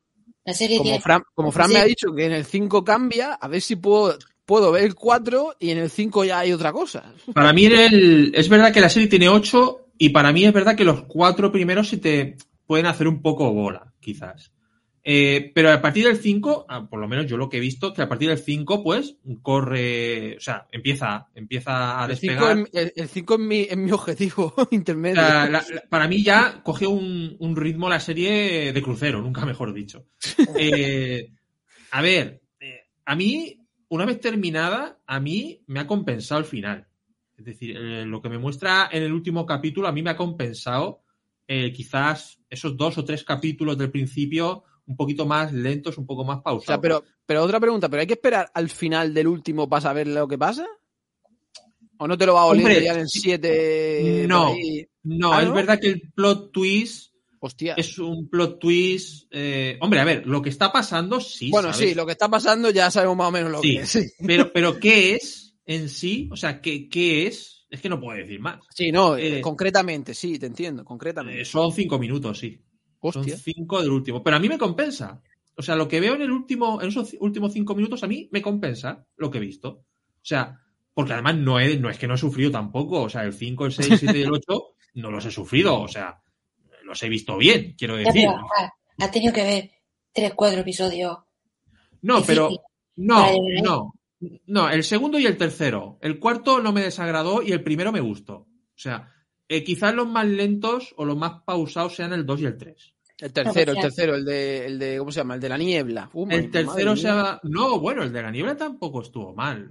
Es el 3. O sea, No sé, al final dice que te compensa a mí me ha compensado. el esfuerzo, pues ya está para adelante. Lo peor sería que no te compensara. Exacto, claro. Es decir, me ha dejado con ganas de saber más y de ver la segunda temporada, que está bien. Ya está. Eh, aunque ya han dicho los, los showrunners que va a ser más complicada. Tampoco es que sea tan complicada esta primera temporada. Comparado con Dark, mm, complicado no es. No, pero comparado con Dark, nada. O sea, No es complicado. Entonces, bueno, que sí que se complica un poco más la no segunda. hay, que pues coger bueno, una, no hay que coger una libreta. ¿Ves cómo ves Dark sin una libreta? No, eh, está 1899, no hace falta libreta tampoco. O sea, está bien. A mí, a mí la primera temporada me ha gustado. Está, está bien. Y a mí he acabado con algunos personajes. Y ahí, en los últimos capítulos, hay escenas, imágenes muy chulas. O sea, a mí, visualmente, al final, sí que me ha convencido bastante. Eh, vale, vamos a ver por aquí, porque dicen por aquí, esto ya lo hemos visto. Dice, mira, otro documental, y este me interesa. Otro documental muy recomendable es el de Natalie Wood, realizado por su hija, y en el que anda, ahonda en su misteriosa muerte. El síndrome de Estocolmo de esas hijas con Robert Barner pa- traspasa la pantalla. Esto me interesa. O sea, si me das algún dato más de o cómo se llama, o dónde se puede ver, porque me interesa. Eh, eh, Miguel Ángel, creo que era. Fui a ver Close. Eh, sí, ¿no? Es, es Miguel Ángel, creo. Sí, Omar. Eh, sí, Mar ya no, ya sé que Mar no es. Fui a ver Close eh, tras escucharos y me gustó bastante, aunque no me pareció una maravilla como a vosotros. Ay, cachis. Bueno, Ahí seguimos dando por saco con Close. Close maravilla. sí, sí. Sí, para mí también. Maravilla. Eh, Hablamos de miércoles, un poquito, ¿vale? Vale. Eh, por- porque Joaquín, ¿tú lo has terminado? sí.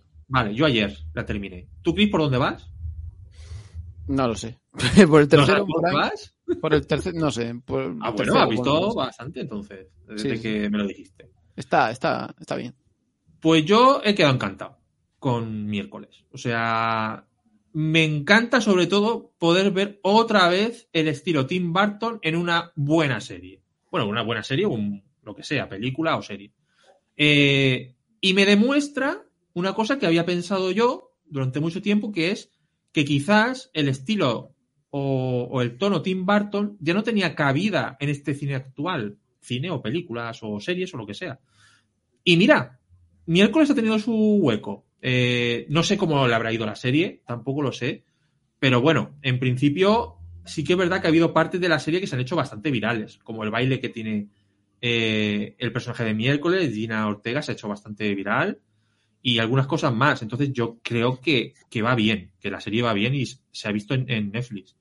Eh, para mí es una serie totalmente Tim Burton, que además dirige unos cuantos. No me he fijado cuáles, el primero seguro. Luego hay algunos por ahí intermedios que también los dirige él.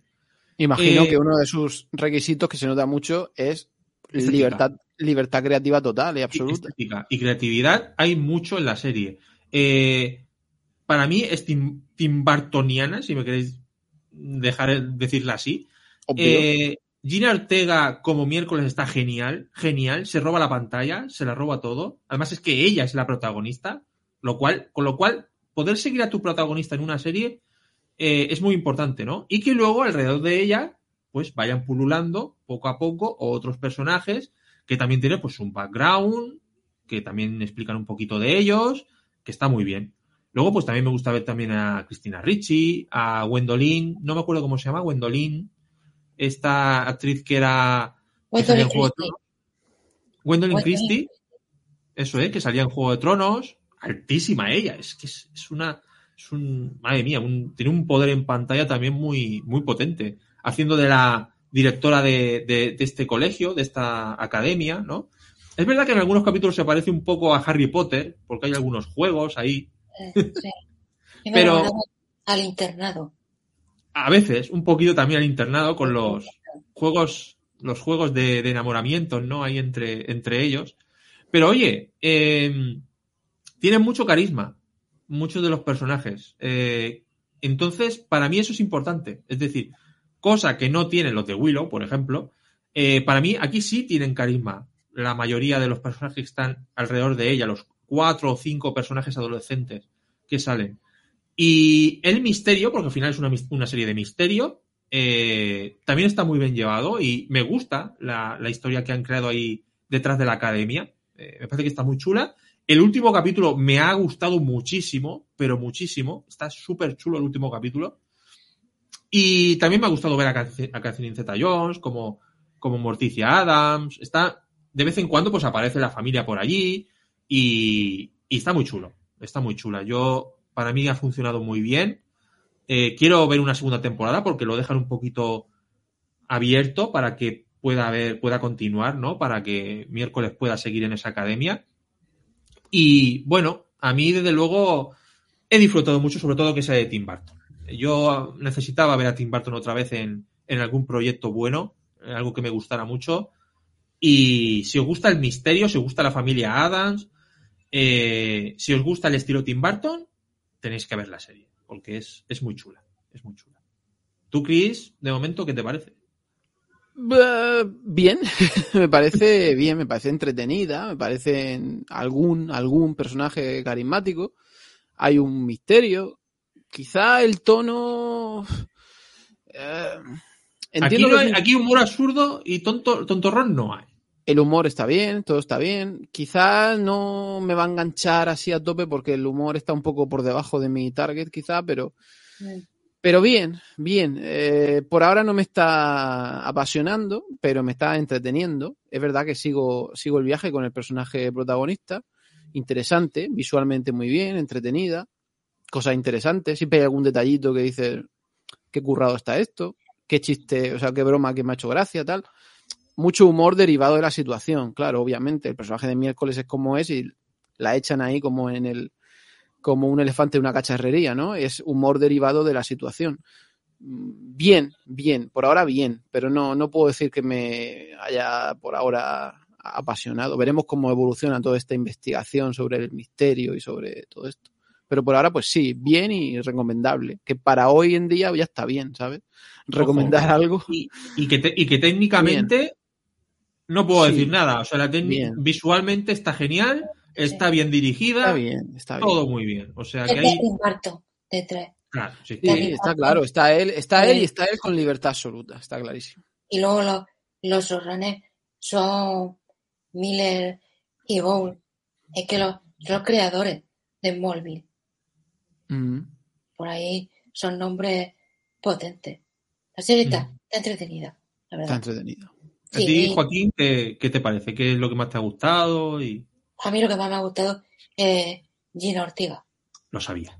Ella, ella, ella se lleva el show porque un personaje tan, tan poco expresivo, ella lo ha sabido domar y, y una mirada, un gesto, una frase y sabe lo que siente. Hombre, y, y la, y- y la fisicidad, que tenían que buscar a alguien que midiera como 1,50 o así. Claro, aparte, la chica aprendió a tocar el, el cello, Es verdad. aprendió el clima, tal, se ha metido mucho en el papel. Para mí, la serie es ella, porque como serie es entretenida, es muy teenager. Eso. Yo, yo esperaba algo más adulto, pero Pero Tú- claro, en la, en la escuela, pues es lo que hay. yo es que lo veo muy similar a, a la serie de Sabrina. La Sabrina de, de Netflix. Va muy ese rollo de adolescente, misterio, crímenes. Y entonces, para mí, ya necesito algo más adulto. Pero, pero ella, para mí ella me ha convencido. Y cuando sale los Catherine Zeta-Jones como Morticia, sale los Adam, a mí me, me vale y me convence. Yo la segunda temporada, si la hace, que la va a hacer, porque va, creo que he tenido más visualizaciones que Stranger Things. Creo que esta semana han salido datos. Y tal, ¿sabes? Que yo creo que sí va a haber temporada. Yo, yo seguro que, que la veré. Mm, Sí, si se hacen segunda, yo también la, la veré. Sí, sí. Eh, aquí dicen que son los cuatro primeros los de Barton. Es que pensaba que había alguno por en medio que no lo dirigía bien.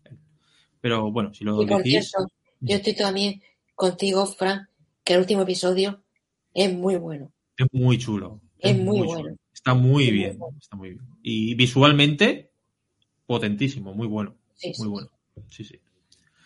Pues nada, contentísimo con, con Tim Burton. O sea que, ¿qué más? Eh, vamos a ver por aquí qué dicen. Eh, a ver. Vamos a ver. Eh, saludos, cracks. Muy buena. Jay Forner. Tal. Eh, Barton dirige los cuatro primeros, ¿vale? Sí, esto es lo que había visto yo antes, que me comentabais. Eh, por aquí, Miguel. Lástima que la universidad tenga los derechos. eh, La Universal. La Universal. Tenga los derechos de la canción oficial de la familia Adams. Hay una vaga referencia a ella con el doble chasquido de dedos. Mm. Pues entonces, claro, si no lo, no lo pueden usar. Está, está claro. sí. Esta semana tengo la esperanza de que Mantícora sea tan grande como Asbestas. Hostia, pues no sé, relaja un poco, ¿eh?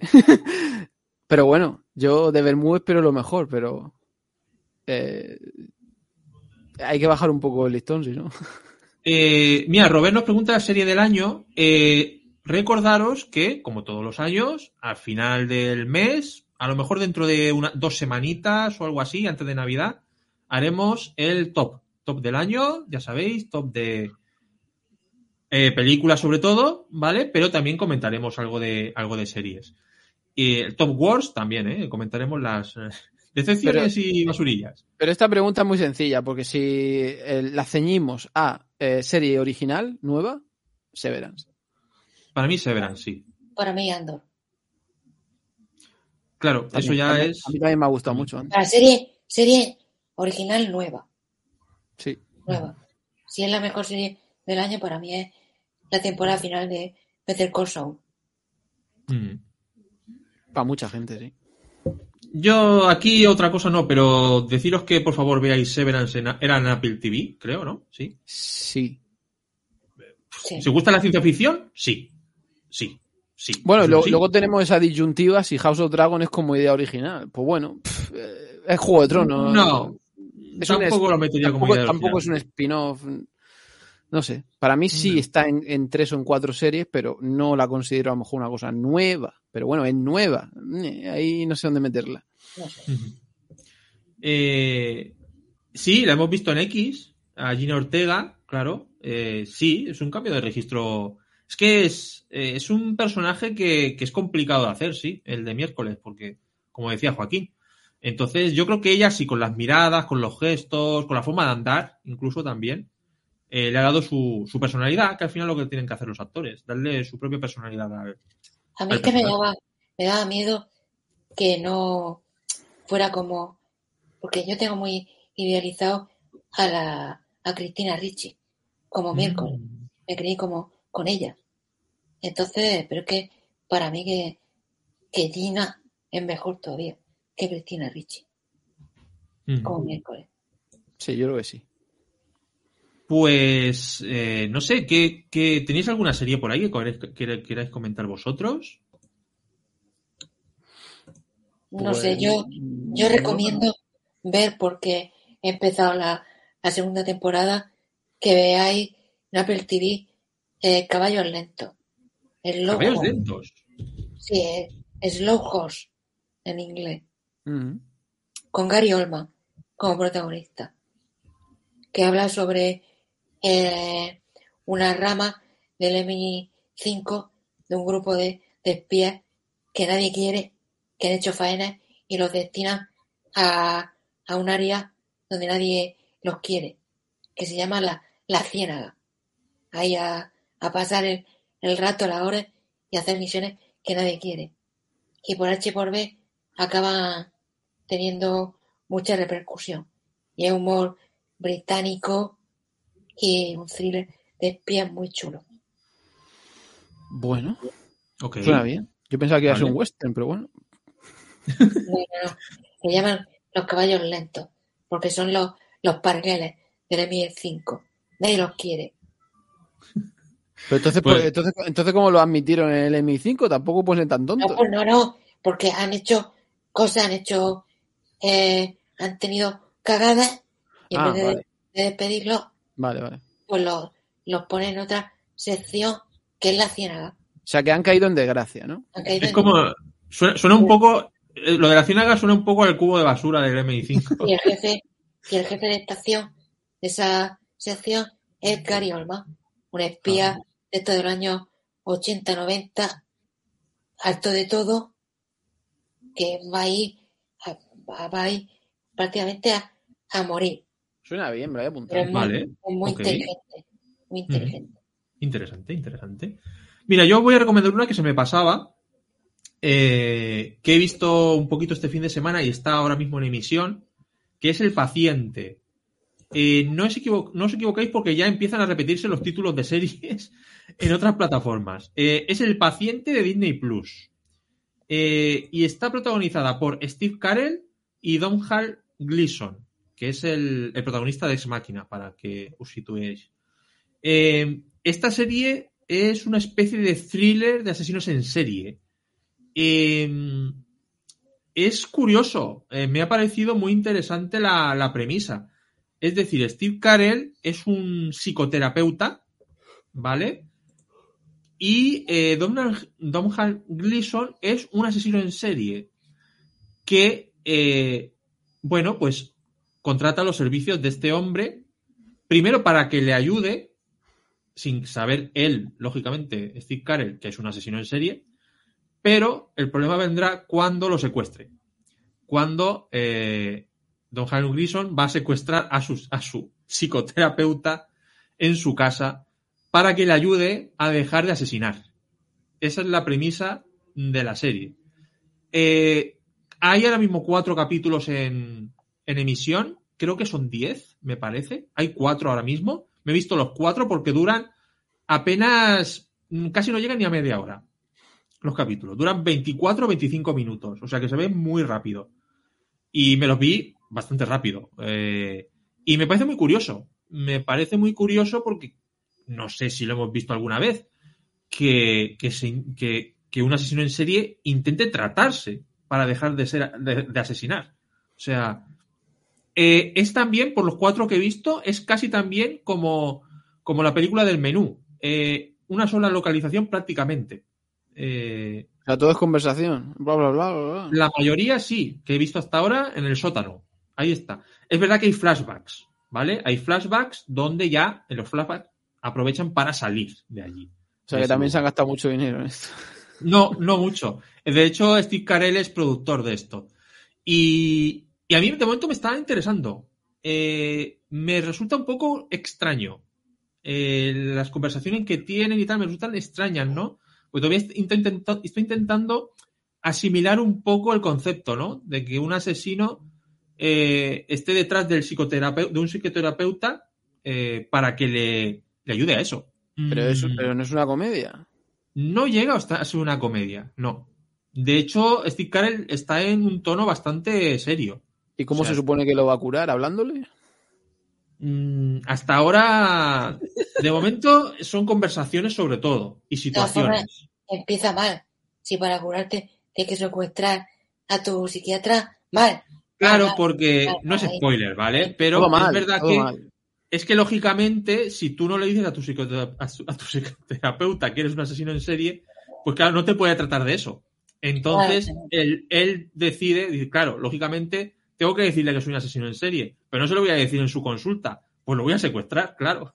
Claro, claro. Entonces, ese es el, el rollo, claro. Entonces, bueno, eh, yo les recomiendo que le echéis un, un vistazo porque son cortos.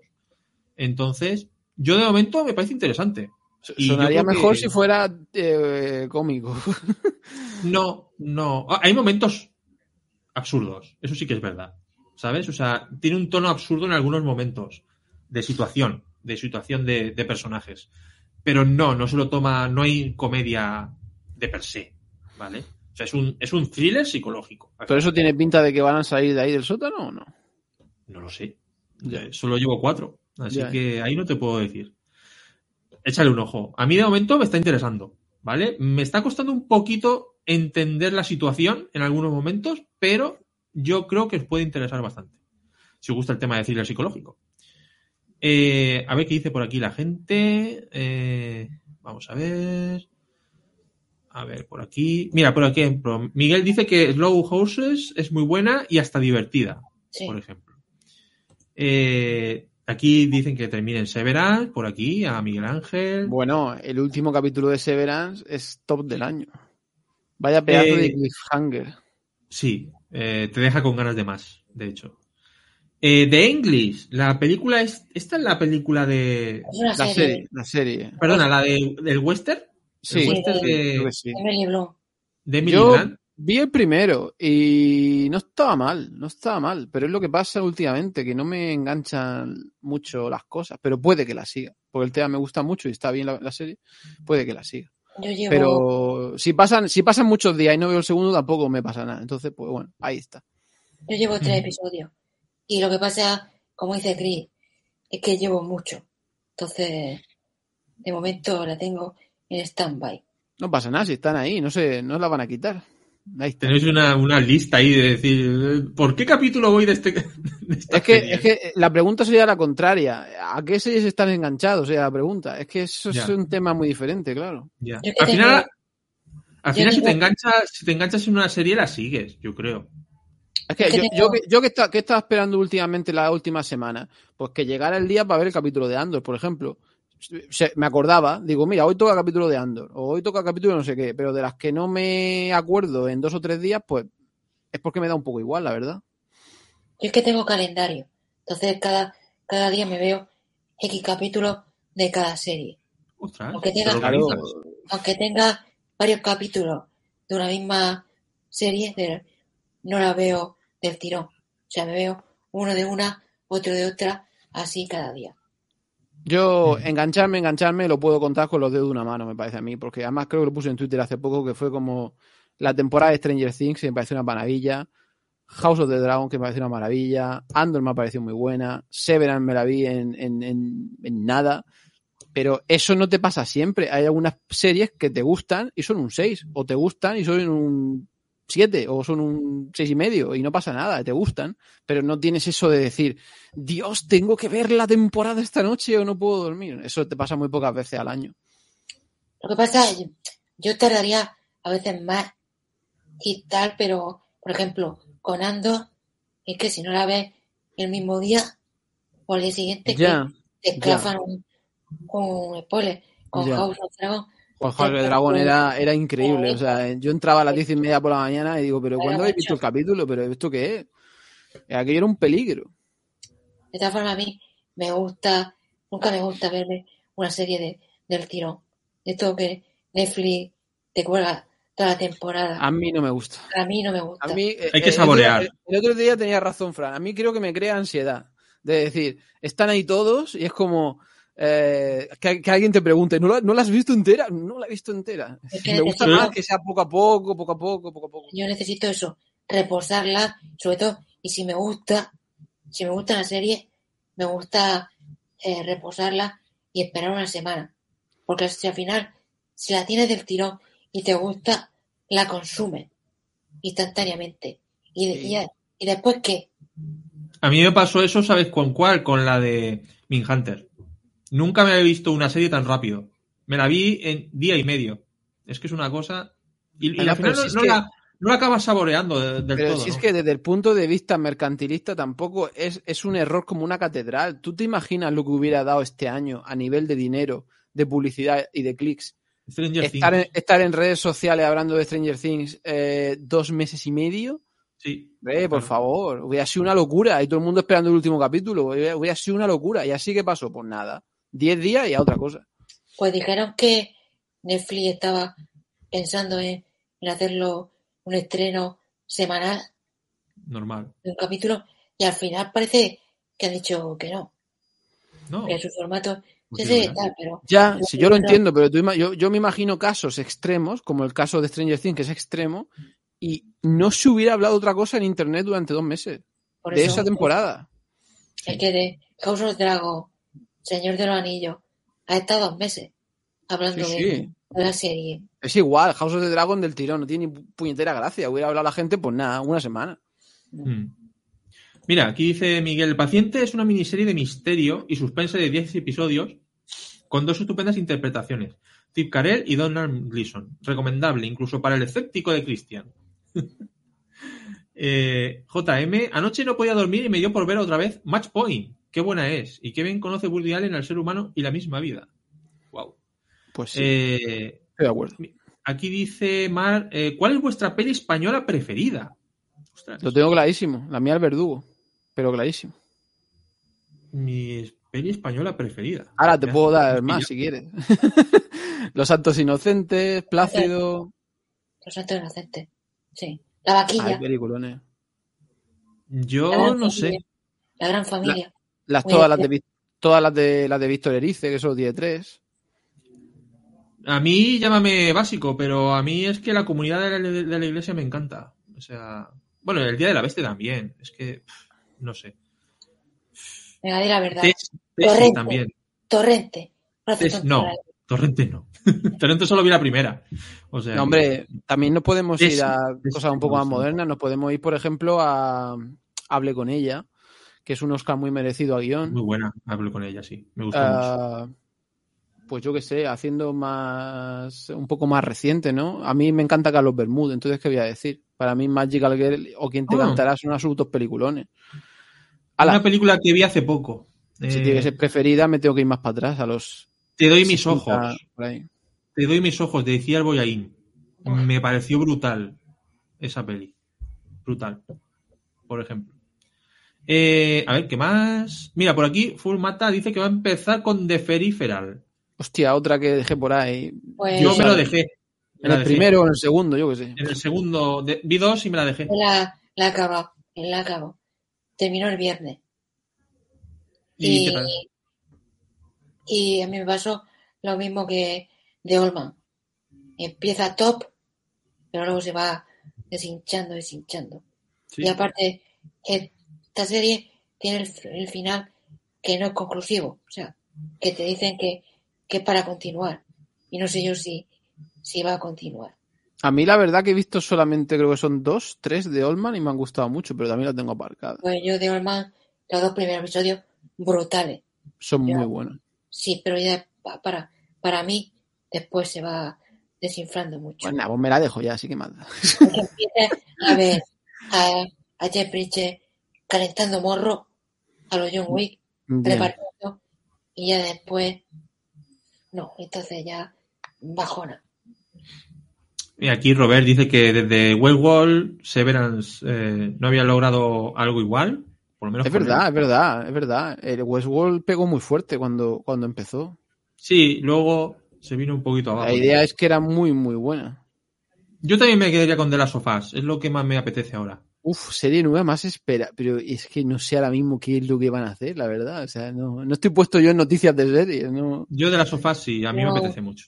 Bueno, Si lo, si lo podemos decir así un poco al aire, pues sí, cl- claro, para mí que me sacaran mañana más, más cosas de Juego de Tronos, que me hagan ocho spin-off de ocho personajes, que yo ahí trago todo lo que hagan, pero no lo van a hacer por ahora. yo le tengo muchas ganas al spin-off de Hermanos de Sangre. ¿Cómo se llama? Maestros del Aire. A Mm, un spin-off. Sí, Vaya. de hecho lo, lo van a sacar en, en Apple TV, ahora en 2023. Genial. Ostras, Apple TV viene fuerte en 2023, ¿eh? Ojo. Sí. Pero esto era HBO, ¿no? Bueno, claro, en su día. El HBO de Pacific y, y Hermanos de Sangre de HBO. Y de Pero- Pacific, que se habla muy po- Pero- mucho menos de, de Pacific que de la otra. Pero ha comprado los, los derechos de, de la novela, lo ha comprado Apple TV. Eh, mira, aquí, por ejemplo, te preguntan que si has terminado Mr. Robot, Chris. Uy, ¿qué va? ¿Qué va? ¿No? Para nada. Pero mira, muy pendiente. Creo que vi la primera. Pues no, no tengas prisa. A ver, estaba interesante la cosa, pero tampoco, pues ahí, ahí está. Mira, precisamente aquí detrás están las series. Bueno, parte de las series. O sea, por ahí está el pack de Mr. Robot. JM dice, el verdugo es de mis favoritas del cine en general. Es que es tan buena y tan inteligente que asusta. Eh, Yo mis preferidas del cine español, lo tengo que reconocer, son el tono este de... Pues eso, el tono de Berlanga. El tono de Berlanga creo que es el que más nos identifica. No, no, no solo sus películas, sino de otros directores con ese tono. Es que, es que esas películas me pueden. Esas películas tipo Plácido me pueden, porque retratan demasiado bien eh, lo que somos. Y esto no es nada nuevo. Por eso mi libro favorito también es El Lazarillo de Tormes. Quiero decir, para que veáis de dónde vengo. O sea, Creo que es que somos, somos, somos así desde siempre y para siempre. Por eso el tono de Berlanga, buf, es que mm, es, es lo que más. Luego hay otros Sí. peliculones, pero es lo que más me, me llena cuando lo veo. Y mira, y mira que me gusta Buñuel, pero pues veo Viridiana, le reconozco su mérito, bueno, Viridiana o cualquiera, Los Olvidados fue una de las últimas que vi, una de las que rodó en, en México con estos niños que viven en la calle. Muy buena película, pero quizá no se me queda tanto, la verdad. O El discreto encanto de la burguesía, o El ángel exterminador. Mm, Las veo, me gustan, técnicamente muy buenas, pero no se me quedan dentro. Ahora, lo de Berlanga es que me puede. El tono de Berlanga, mm, yo me parto. Vale, chicos, pues, ostras, creo que le hemos dado un repaso a series interesante, ¿eh? O sea, hay aquí para. ¿Las 10 menos 10? para sí, sí, hay aquí para recomendar a tope. Si queréis, eh, estamos un ratito más para comentar alguna película, ¿vale? Alguna que hayamos visto así. Y nos vamos a cenar. Eh, yo voy a recomendar, ¿vale? De pelis que he visto. eh, voy, a, voy a hablar de dos, ¿vale? Eh, una que es de ciencia ficción, que no había visto, que es de los directores eh, Justin Benson y Aaron Moorhead, que es Spring. Ah, coño, es Eh, verdad, la he visto. Perdón. Sí, de- Spring de 2014, que son los directores del Infinito, que creo que estaba en Netflix, puede ser, también era de ciencia ficción. Esta está en Prime Video, eh, Spring, y no la había visto. Tenía un póster que me llamaba mucho la atención y, y es una especie de... eh, es cine independiente, realmente, eh, americano, y eh, lo llamaríamos ciencia ficción romance. Porque esto va de un chico americano que, bueno, tiene ciertos problemas en, en Estados Unidos y demás, y decide marcharse a vivir a, a Italia. A, a- a Italia. Y allí, eh, pues conoce a una extraña chica, bastante guapa, por cierto, que tiene ciertos secretos. Eh, y sabiendo que es ciencia ficción, pues hasta ahí puedo leer, ¿vale? Para que eh, descubráis la peli. Eh, ya digo, el cine independiente se ve en lo que es la, lo que es la imagen de la película, que no es superproducción ni, ni imagen espectacular, y de bajo presupuesto, pero aún así tiene unos momentos de sci-fi que de temas, hay cosas de maquillaje, hay cosas de Lovecraft para que llamaros un poquito más la atención para por si queréis y os gusta el tema Lovecraft lo, lo veáis. Eh, hay por ahí un monstruo y, y es muy interesante. A mí, la verdad es que me ha gustado bastante. Mm, es una relación, sobre todo de romance, entre ellos dos, ¿vale? Pero hay un componente ahí de, de Lovecraft, de ciencia ficción, que a mí, a mí me parece que para estar hecho por con cuatro duros se ve genial. Las partes fantásticas de la película. Y yo me lo he pasado bien. A mí me ha gustado. Si os gustan las relaciones de dos personajes, sobre todo un poco eh, que no, no es, ¿cómo se suele decir? Que antisociales, ¿no? O que, que están un poco ahí como marginados de la sociedad. Eh, a mí me gusta. A mí me gusta la relación que se crea entre ellos. Funciona muy bien, la química que tienen. O sea que a mí me parece original. Me ha parecido original. Así que Spring en, en Amazon Prime. Os la, os la recomiendo. Es entretenida, es un guion bastante. Es un guion bastante original. Ahora que Original. hablábamos con Marina de que no se escriben cosas originales, es una cosa que dices, oye, aquí habéis hecho la tarde en escribir esto. O sea, está todo Sí. muy. Es muy curioso, muy original. Tiene su parte también de humor, porque no llega nunca a ser una cosa. Sí, Eh, a ver, es que tenéis que verla. Es tan surrealista todo que llega un punto en el que te tienes que reír de lo que estás viendo. me ha Eh, gustado, ¿eh? El final, me- el final me gusta. eh, sí, sí, sí. Lo que pasa es que yo, yo- la parte final de la película ya estaba un poco como diciendo, bueno, vale, si ya sé todo esto, eh, bah, que se termine y a otra cosa. Pero el planteamiento está, es- está curioso, está curioso. Pero sí, eh, lo que decía Fran es así, lo de eh, tenéis que afrontarla con el tono de cine independiente. Mm, eso es. Y otra que quiero comentar rápido, ¿vale? Es eh, esta peli que se llama eh, Chacha Real Smooth, que se llama Bailando por la Vida en español. Hombre, poco por culo que te he dado para que viera eso, sí. Eh, Apple TV, Bailando por la Vida, de Dakota Johnson. Que es como una especie de comedia. Yo lo diría que es como una especie de tono a lo. Eh, pequeña, eh, ¿Cómo es? Pequeña Miss Sunshine, ¿no? Pero musical. No, musical no es. Esta. Bueno, tiene ahí unas canciones, pero nada, no. No, no. Nah. Eh, pe- pero el tono, el tono happy, ¿no? El, el feel good, ¿no? ¿Cómo se dice? ¿Feel good? Sí, Feel Good Movie, bueno. algo así. Eh, va de un chico de 22 años que es, está recién salido de la universidad y que se enamora de eh, la madre de uno, que es Dakota Johnson, también tonto el chaval. Que Eh, Que, que- que- que está perdidísimo en la vida, que no sabe, no tiene puta qué hacer, no sabe. Que está perdidísimo. Sí, y es muy enamoradizo, ¿no? Está es el chaval enamoradizo y se dedica a hacer de. Como tiene mucha vitalidad y es muy sonriente y tal, pues se dedica. Va mucho del tema de, del, de- del tema judío, porque se habla un poco de, de las eh, costumbres judías. eh, los bar, bar uy, ¿cómo se dice? Bar mitzvah, ¿no? Eh, estas Algo fiestas así. judías, pues eh, se dedica a amenizar los bar mitzvah de los hijos de allí, de los, del colegio de, que hay por allí, no sé, no sé cuál. Entonces, una de las madres es ella, Dakota Johnson, va con su, con su hija que tiene Asperger y tal, y se crea una relación entre ellos, ¿no?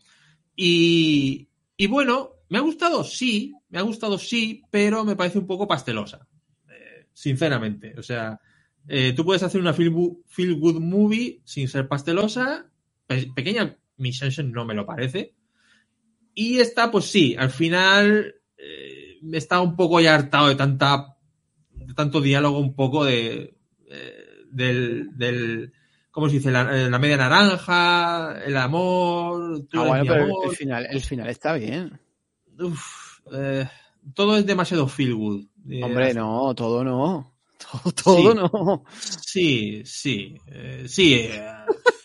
A ver si has visto el Extended Cut o Alternate Cut. No, hombre, todo no. Eh, es que, no sé, es una película que me, me No, quedo tanto con lo... el el chico se tiene que afrontar a las hostias que da la vida totalmente. Sí, sí, pero al final es que el chico es tan, es tan tonto del pobre. Ya, que- bueno, pero eso, eso es otra cosa. Pero al final Es este chico de 22 años recién salido de la universidad se Muy que- pagafanta. se- Muy pagafanta. Bueno, la historia del pagafanta. pero se tiene que encontrar con la realidad de la vida y poco a poco tendrá que descubrir que las cosas no son como él cree y que la vida no es tan fácil Sí, como pero- él piensa y que pero al final esto- sí que se da una hostia de Sí. realidad. Sí, pero esto, esto ya lo he visto muchas veces también. Ya, ya, ya. Entonces, Pero eh, Feel Good es otra Sí. cosa. Él, él no creo que se sintiera muy good, pero Yo a mí los diálogos ya de la parte de los últimos, la última media hora, 40 minutos, uf, ya se me hicieron muy... No está mal la película porque tiene cosas originales y tiene parte de comedia que está bien, que está graciosa y... eh, en fin, no sé. Eh, está bien. ¿Cómo dice, que, ¿Cómo dice que se llama? Bailando por la vida. Está en Apple TV. en inglés cha cha cha real smooth. Bailando por la vida, como lo vais a encontrar. Eh, bueno, no sé si la recomendaría. Simplemente pues ¿No? la he visto. ¿Tan, ¿Tampoco te ha gustado? Joder. No, le pongo un 6. ¿Y no la recomendaría poniéndole un 6? ¿Cómo puede ser? Pues, hombre, recomendarla al que le guste, pues eso, el tono de comedia romántica. Para mí también, para mí también es una película Bueno, bien. Para mí también. Bien. Eh, Dakota Johnson está bien también, pero no puedo destacar interpretaciones tampoco. O sea que. Para mí también es una Bueno, película de tres estrellas. bien. Entonces no sé por qué te veo tan negativo. Un 6 está bien. Bien, está bien, pues eso, que está bien. Pero, pero tiene tono pasteloso que hay que tener cuidado. Ya. Sí, que tú, tú esperabas más, ¿ok? No, yo esperaba menos pastel. O sea, No, más de la película, digo. Bueno, no, no sé si esperar más, pero que no fueran al final diálogos tan typical. Pero bueno, en fin. Lo mejor es la hija, sinceramente. El tema de la relación de él con la hija y el, el autismo y todo esto, eso está muy bien. Eso, eso me ha gustado. Sí, veo que te ha encantado, sí. No, está bien, está bien, pero es que no puedo decir, ¡guau, qué gran película! Entonces, Lo, que no entiendo es por qué no le da un 5, porque te veo de 5 No. total. no, es un 6, está interesante. una peli de, de tres estrellas es para verla Sí, claro. Sí, sí. sí, Pero- pero, en plataforma. pero el, el- que la película sea muy comedia romántica, a lo mejor a eso a la gente pues le echa para atrás. Entonces, Bueno, a Bueno. ver, es lo que es, claro, no es un thriller. entonces pues eso. Eh, a ver, eh, por aquí que dice la gente. Eh, Spring es buenísima y muy original, dicen por aquí. Sobre todo Eh. ¿Puedes repetir lo de traer tu primera recomendación que no te he entendido? Spring. Spring. Spring es, eh, es primavera, ¿no? ¿Sabes el año? Porque como es una palabra así un poco genérica, Eh, Spring es del 2014. pues ya está. Así ya se encuentra más fácil. Spring 2014, Amazon Prime. ¿Vale? Eh, pues ahí está. Ahí está, Spring. Así se, se escribe. Eso es. Eh, pues nada, ya os dejo a vosotros que si queréis comentar alguna peli así que, que digáis, pues me gustaría recomendar esta peli. Ya os dejo. No sé, yo este fin de semana he visto películas malas.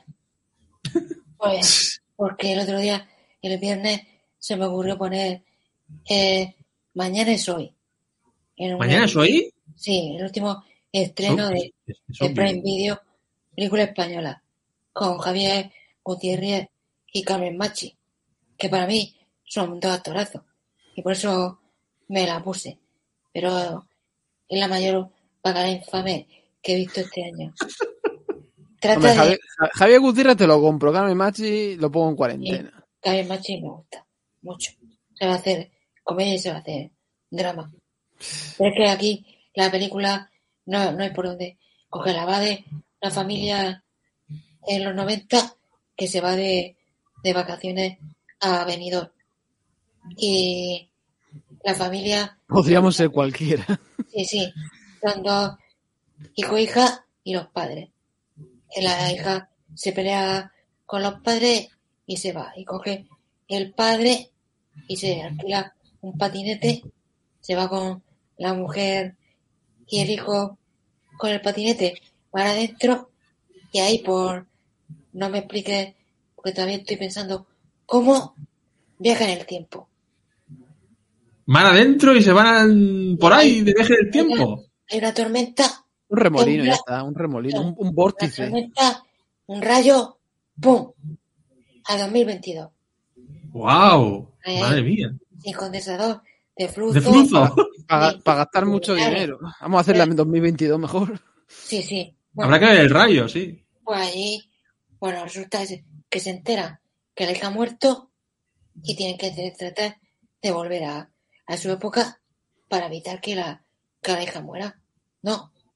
Vale. Pues 100, 100 minutos así. Así, muy surrealista la, la película porque no tiene, no tiene momentos de, comedia que digas, vale, que la película es infumable, pero te la traes con la comedia, no, no. Surrealista y, y mala, con un, con un giro final que es cierto que no lo ves venir, pero peor todavía. Mira, aquí, aquí A, mí- a mí me, a mí me gustaría que volvieran para atrás con un rayo también, pero bueno. Pues mira, sí, sí, aquí, no va. Resulta que vuelve a encontrar otra tormenta Claro, que pasa casualidamente claro, 30 años después, claro. 2022, y ¡pum! qué original. ¿No ves? Por lo menos el, el, el nivel de guionista para cine español ya tengo. Mira, aquí Miguel también la ha visto, ¿eh? Que no eres el único que la ha visto. O sea que, y sí, el final parece que tampoco le ha, le ha gustado, pero sí es Pero- divertida, dice. Yo, Miguel, no, Bueno, lo siento, pero infumable, infumable, ya está. infumable. Es- Infumable, infumable para resumir. para Sí. resumir, ya está. Eh, ¿Y tú, Chris, quieres comentar? Bueno, pues de cine puedo comentar eh, la de Viola Davis, la mujer rey.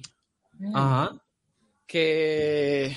Y la. ¿Cómo se llama esta otra chica? Que es lo que más me gustó de la película. Pa- papelazo. eh, la Shanna Lynch. Esta chica que también salía en la de. En la de Bond, en la última, No Time to Die. Ujú. ¿Te Ah, sí, acuerdas? la, la chica la negra. gente, Exacto. la gente. Eh, espectacular. Bueno, esta, esta historia, este tráiler lo habréis visto todos, ¿no? Es co- parecía como, no sé quién nos lo comentaba el otro día, parecía como Wakanda, pero bien hecho. Eh, de este pueblo africano que se está defendiendo de los europeos que vienen a esclavizarlos. Y, y lo curioso de que Viola Davis tiene como un grupo de amazonas africanas que defienden a su pueblo, por así decir, que son las mejores guerreras y todo esto está basado, eh, o sea, que la gente dirá, todo esto es inclusismo, no sé qué, todo esto está basado, no sé cómo de vagamente basado, en hechos reales. Esto ocurrió en África, o sea, un pueblo, porque no llega a ser un país, no, bueno, no sé si es un país, un mini país, defendido está, está por un lado su, su ejército de hombres, por así decir, su ejército normal, y luego está esta estirpe de ese ejército que es como la legión, ¿no? Es como la élite, y la élite son mujeres guerreras, amazonas. Como la Y Dora, la Dora Miraje de Black Y la, y, la, y la líder es Viola Davis, que tú dices, este papel tan físico para Viola Davis, pues sí, la mujer se ha puesto un poco en, no sé cómo decir, en forma de Amazona. es que todo es muy raro, es verdad que todo es muy, muy raro. Y la película va de que están defendiendo a su pueblo y se van a querer librar de la... Exacto, de Homey. Se van a, tener que librar de esta especie de esclavitud a la que le tienen sometidos los europeos, que los europeos solo van a esta parte de África a comprar esclavos, a comprar esclavos africanos. Y bueno, mm, a ver, la película es muy larga. La película yo había leído críticas muy buenas y la película tiene momentos épicos, como los del tráiler, ¿no? Que te, suben un poco y dices, oh, oh, oh, sí, sí, sí, eh, qué chulo. Tiene momentos así de batalla, de cuerpos al sol, por así decir. La verdad que las dos películas que he visto son de cuerpos al sol, la otra también. Eh, momentos muy físicos, momentos de acción. La Shanna Lynch se sale, se sale de- del pellejo, una gran actuación en su personaje, pero luego tiene otros momentos que realmente son un poco telenovela, pero de barata, barata, de el rey este del pueblo de Viola Davis da pena, el atrecho da un poco de pena, me parece una, película que está bien, para un 6, un 6 y medio, lo que sea, pero al final le falta mucha le falta mucho peso a la película, a la cámara, a la dirección, al ritmo a la película. Tiene pasajes que están bien, pasajes que están mal, personajes muy bien construidos, personajes como los de los europeos que son dos pinceladas, llegan allí, solo quieren comprar esclavos. Bueno, luego hay uno que es medio africano, medio esclavista, pero bueno, y un interés amoroso ahí de esos de 15 minutos que dice, uy, ya se han enamo- enamorado en un minuto. Bueno, eh, quiero decir, eh, lo bueno de la película es lo que veis en el tráiler. Si queréis ver la película en el plan de decir, voy a ver una película por la épica, por las ¿qué mola? Pues las amazonas entrenando, entrenamientos muy duros, las amazonas enfrentándose a lo- al ejército del otro pueblo, hay muchos escarceos, intentan rescatar a alguien, o sea, todo eso mola mucho. Pero luego cuando nos ponemos ya o bien romanticones, o bien politiqueo, o bien ya conversaciones en habitaciones, se cae totalmente la película. Para mí, se cae. Por eso, entre lo bueno, bueno, bueno y lo malo, la dejo en un término medio. Película recomendable. Mm, quizá no me gastaría el dinero ni al cine, pero bueno, si queréis verla, pues entretenida. Pero lo de épico son uno, dos, tres, cuatro momentos contados en, yo qué sé lo que dura esa película. Os lo puedo decir, pero dos horas y veinte, de, la moda de dos horas y veinte seguro. Mm, Dos horas quince, sí, me he quedado, me he quedado cerca. Entretenida, y ya está. Momentos épicos, pero no, no, Es- no es una gran película. Ojo que es una película que está sonando en los Oscars para estar por ahí, ¿eh? O sea. Es que, claro, tú te pones a Viola Davis delante, Viola Davis delante de la cámara, pues claro, es que, claro, convence a quien sea, es que es la hostia. La Shanna Lynch convence a quien sea, pero es que hay tantos personajes que los otros, para mí, lo otro no está al nivel. Es una película, para mí, muy descompensada. Es como que, hostia, esta está muy bien, esta está muy bien, esta pelea está muy bien. Y luego hay unos bajones que dices, Dios, esto ya es telenovela, pero, pero televisión. Entonces, es así todo el rato, una, una, una montaña rusa. En general, en general es una película, pues sí, de aventura, de acción, con pinceladas de épica, pinceladas de épica, hay momentos épicos, pero tampoco puedo decir que esperara más, por lo que veis en el tráiler. Está, El la película tráiler- está bien. El trailer es llamativo, ¿eh? Es llamativo, es llamativo. El trailer no estaba mal, ¿no? Es llamativo. Y te pone ahí diciendo, ¡hey, pelea! Es llamativo. A mí lo que me sorprende es que esta peli apenas ha tenido promoción. Al menos No. que yo haya visto, se No. hablaba poco, porque yo vi el tráiler hace unos meses y dije, esta maravilla cuando se estrena, Sí, pero sí. apenas se ha hablado de ella. Sí, a mí yo- me gusta mucho decir la frase de, Wa- de Wakanda bien porque al final es, es un poco eso, es un pueblo que quiere, pues eso, en este caso, quitarse la opresión esa de... Quiero decir, no, me, no quiero que la gente venga con el tema de que si es que son todos negros y que la modernidad y tal. Eh, Ahí tenéis la historia o leer la historia de Dojomei o lo que sea. O sea, quiero decir, ahí yo fui el primero que me chocó todo, que digo, ¿qué es esto? ¿La mujer rey de qué? O sea, y luego te informas un poco y ya no te sulfuras tanto. Ya, pero en, en África, una película sobre africanos, que esperes Sí, Eh, sí, no, sobre todo lo de la mujer rey y todo eso, que había mucha gente que nada más ver ya el principio y el tráiler era como, ¿pero esto qué? ¿Esto qué? O sea, como que iban a poner a una mujer de reina, porque era una versión moderna de algo que había pasado, porque habían cambiado un hombre por una mujer. O sea, a ver, primero hay que informarse que y luego... la sociedad, la sociedad matriarcal no es cosa de ahora. Hay muchas sociedades y culturas que las mujeres han sido eh, reinas, emperatrices y han tenido mucho poder. Que también tiene mucho eso que discutir, porque al final, a ver, el rey de este pueblo sigue siendo el rey. O sea, que tampoco te creas tú que Viola Davis va a mandar en nada. Pero bueno, tiene ahí como su. Es como ahí como su segunda o su lugarteniente, pero el rey sigue- va a seguir ahí. para Bien. ser- que está muy bien, está, está bastante bien la película. Pero no, no es para tanto bombo como le, como le habían dado algunos. Pues nada, chicos, lo llevamos aquí dos horitas, eh, lo vamos a dejar, eh, que hay que hay que librar a Joaquín y, y- y tenemos que cenar todos, Y comer, y comer algo.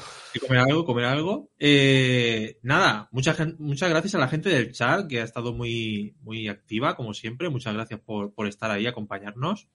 A la gente nueva también, por supuesto. Eh, mira, que se me olvida, ya se me olvidaba. Si le podéis dar like al vídeo, ya sabéis, compartir, todas estas cosas, ¿no? Que, que decimos siempre. Pero sí, si le podéis dar like al vídeo, no, nos hacéis un favor. Si podéis obligar a alguien que conozcáis a verlo. También, ¿no? Con, con una pistola, si hace falta. Exacto. Físicamente. Al sótano, ahí. Lo, lo bajamos al sátano y lo secuestramos, exacto, exacto. Eh, ya me decís, ¿eh? Si veis alguna cosa de las que hemos recomendado o queréis recomendar algo, también. Caja de comentarios, abajo nos comentáis si habéis visto cositas interesantes. Joaquín, gracias por, por pasarte, hombre. ¿eh? Nada, Ha estado- vosotros. Gracias. Joaquín, la, la enciclopedia seriéfila. O sea, yo no sé. Sí, sí. Joaquín, se tiene que volver recurrente. Como ve todas las series, pues. Aparte, la semana que viene se estrena la peli de Will Smith, la Per TV. ¿Ya? Ya, Em- Emancipation. Sí, hacia, hacia la Bueno, libertad, sí. Creo Vale, que pues, jueves o viernes se pues, la, pues la vamos a apuntar. te- Tenemos que apuntarla, claro, también. A ver qué, a ver qué tal. Pues nada, eh, muchas gracias a todos. Nos vemos en el siguiente y hasta luego, diletantes. Hasta luego. Hasta luego.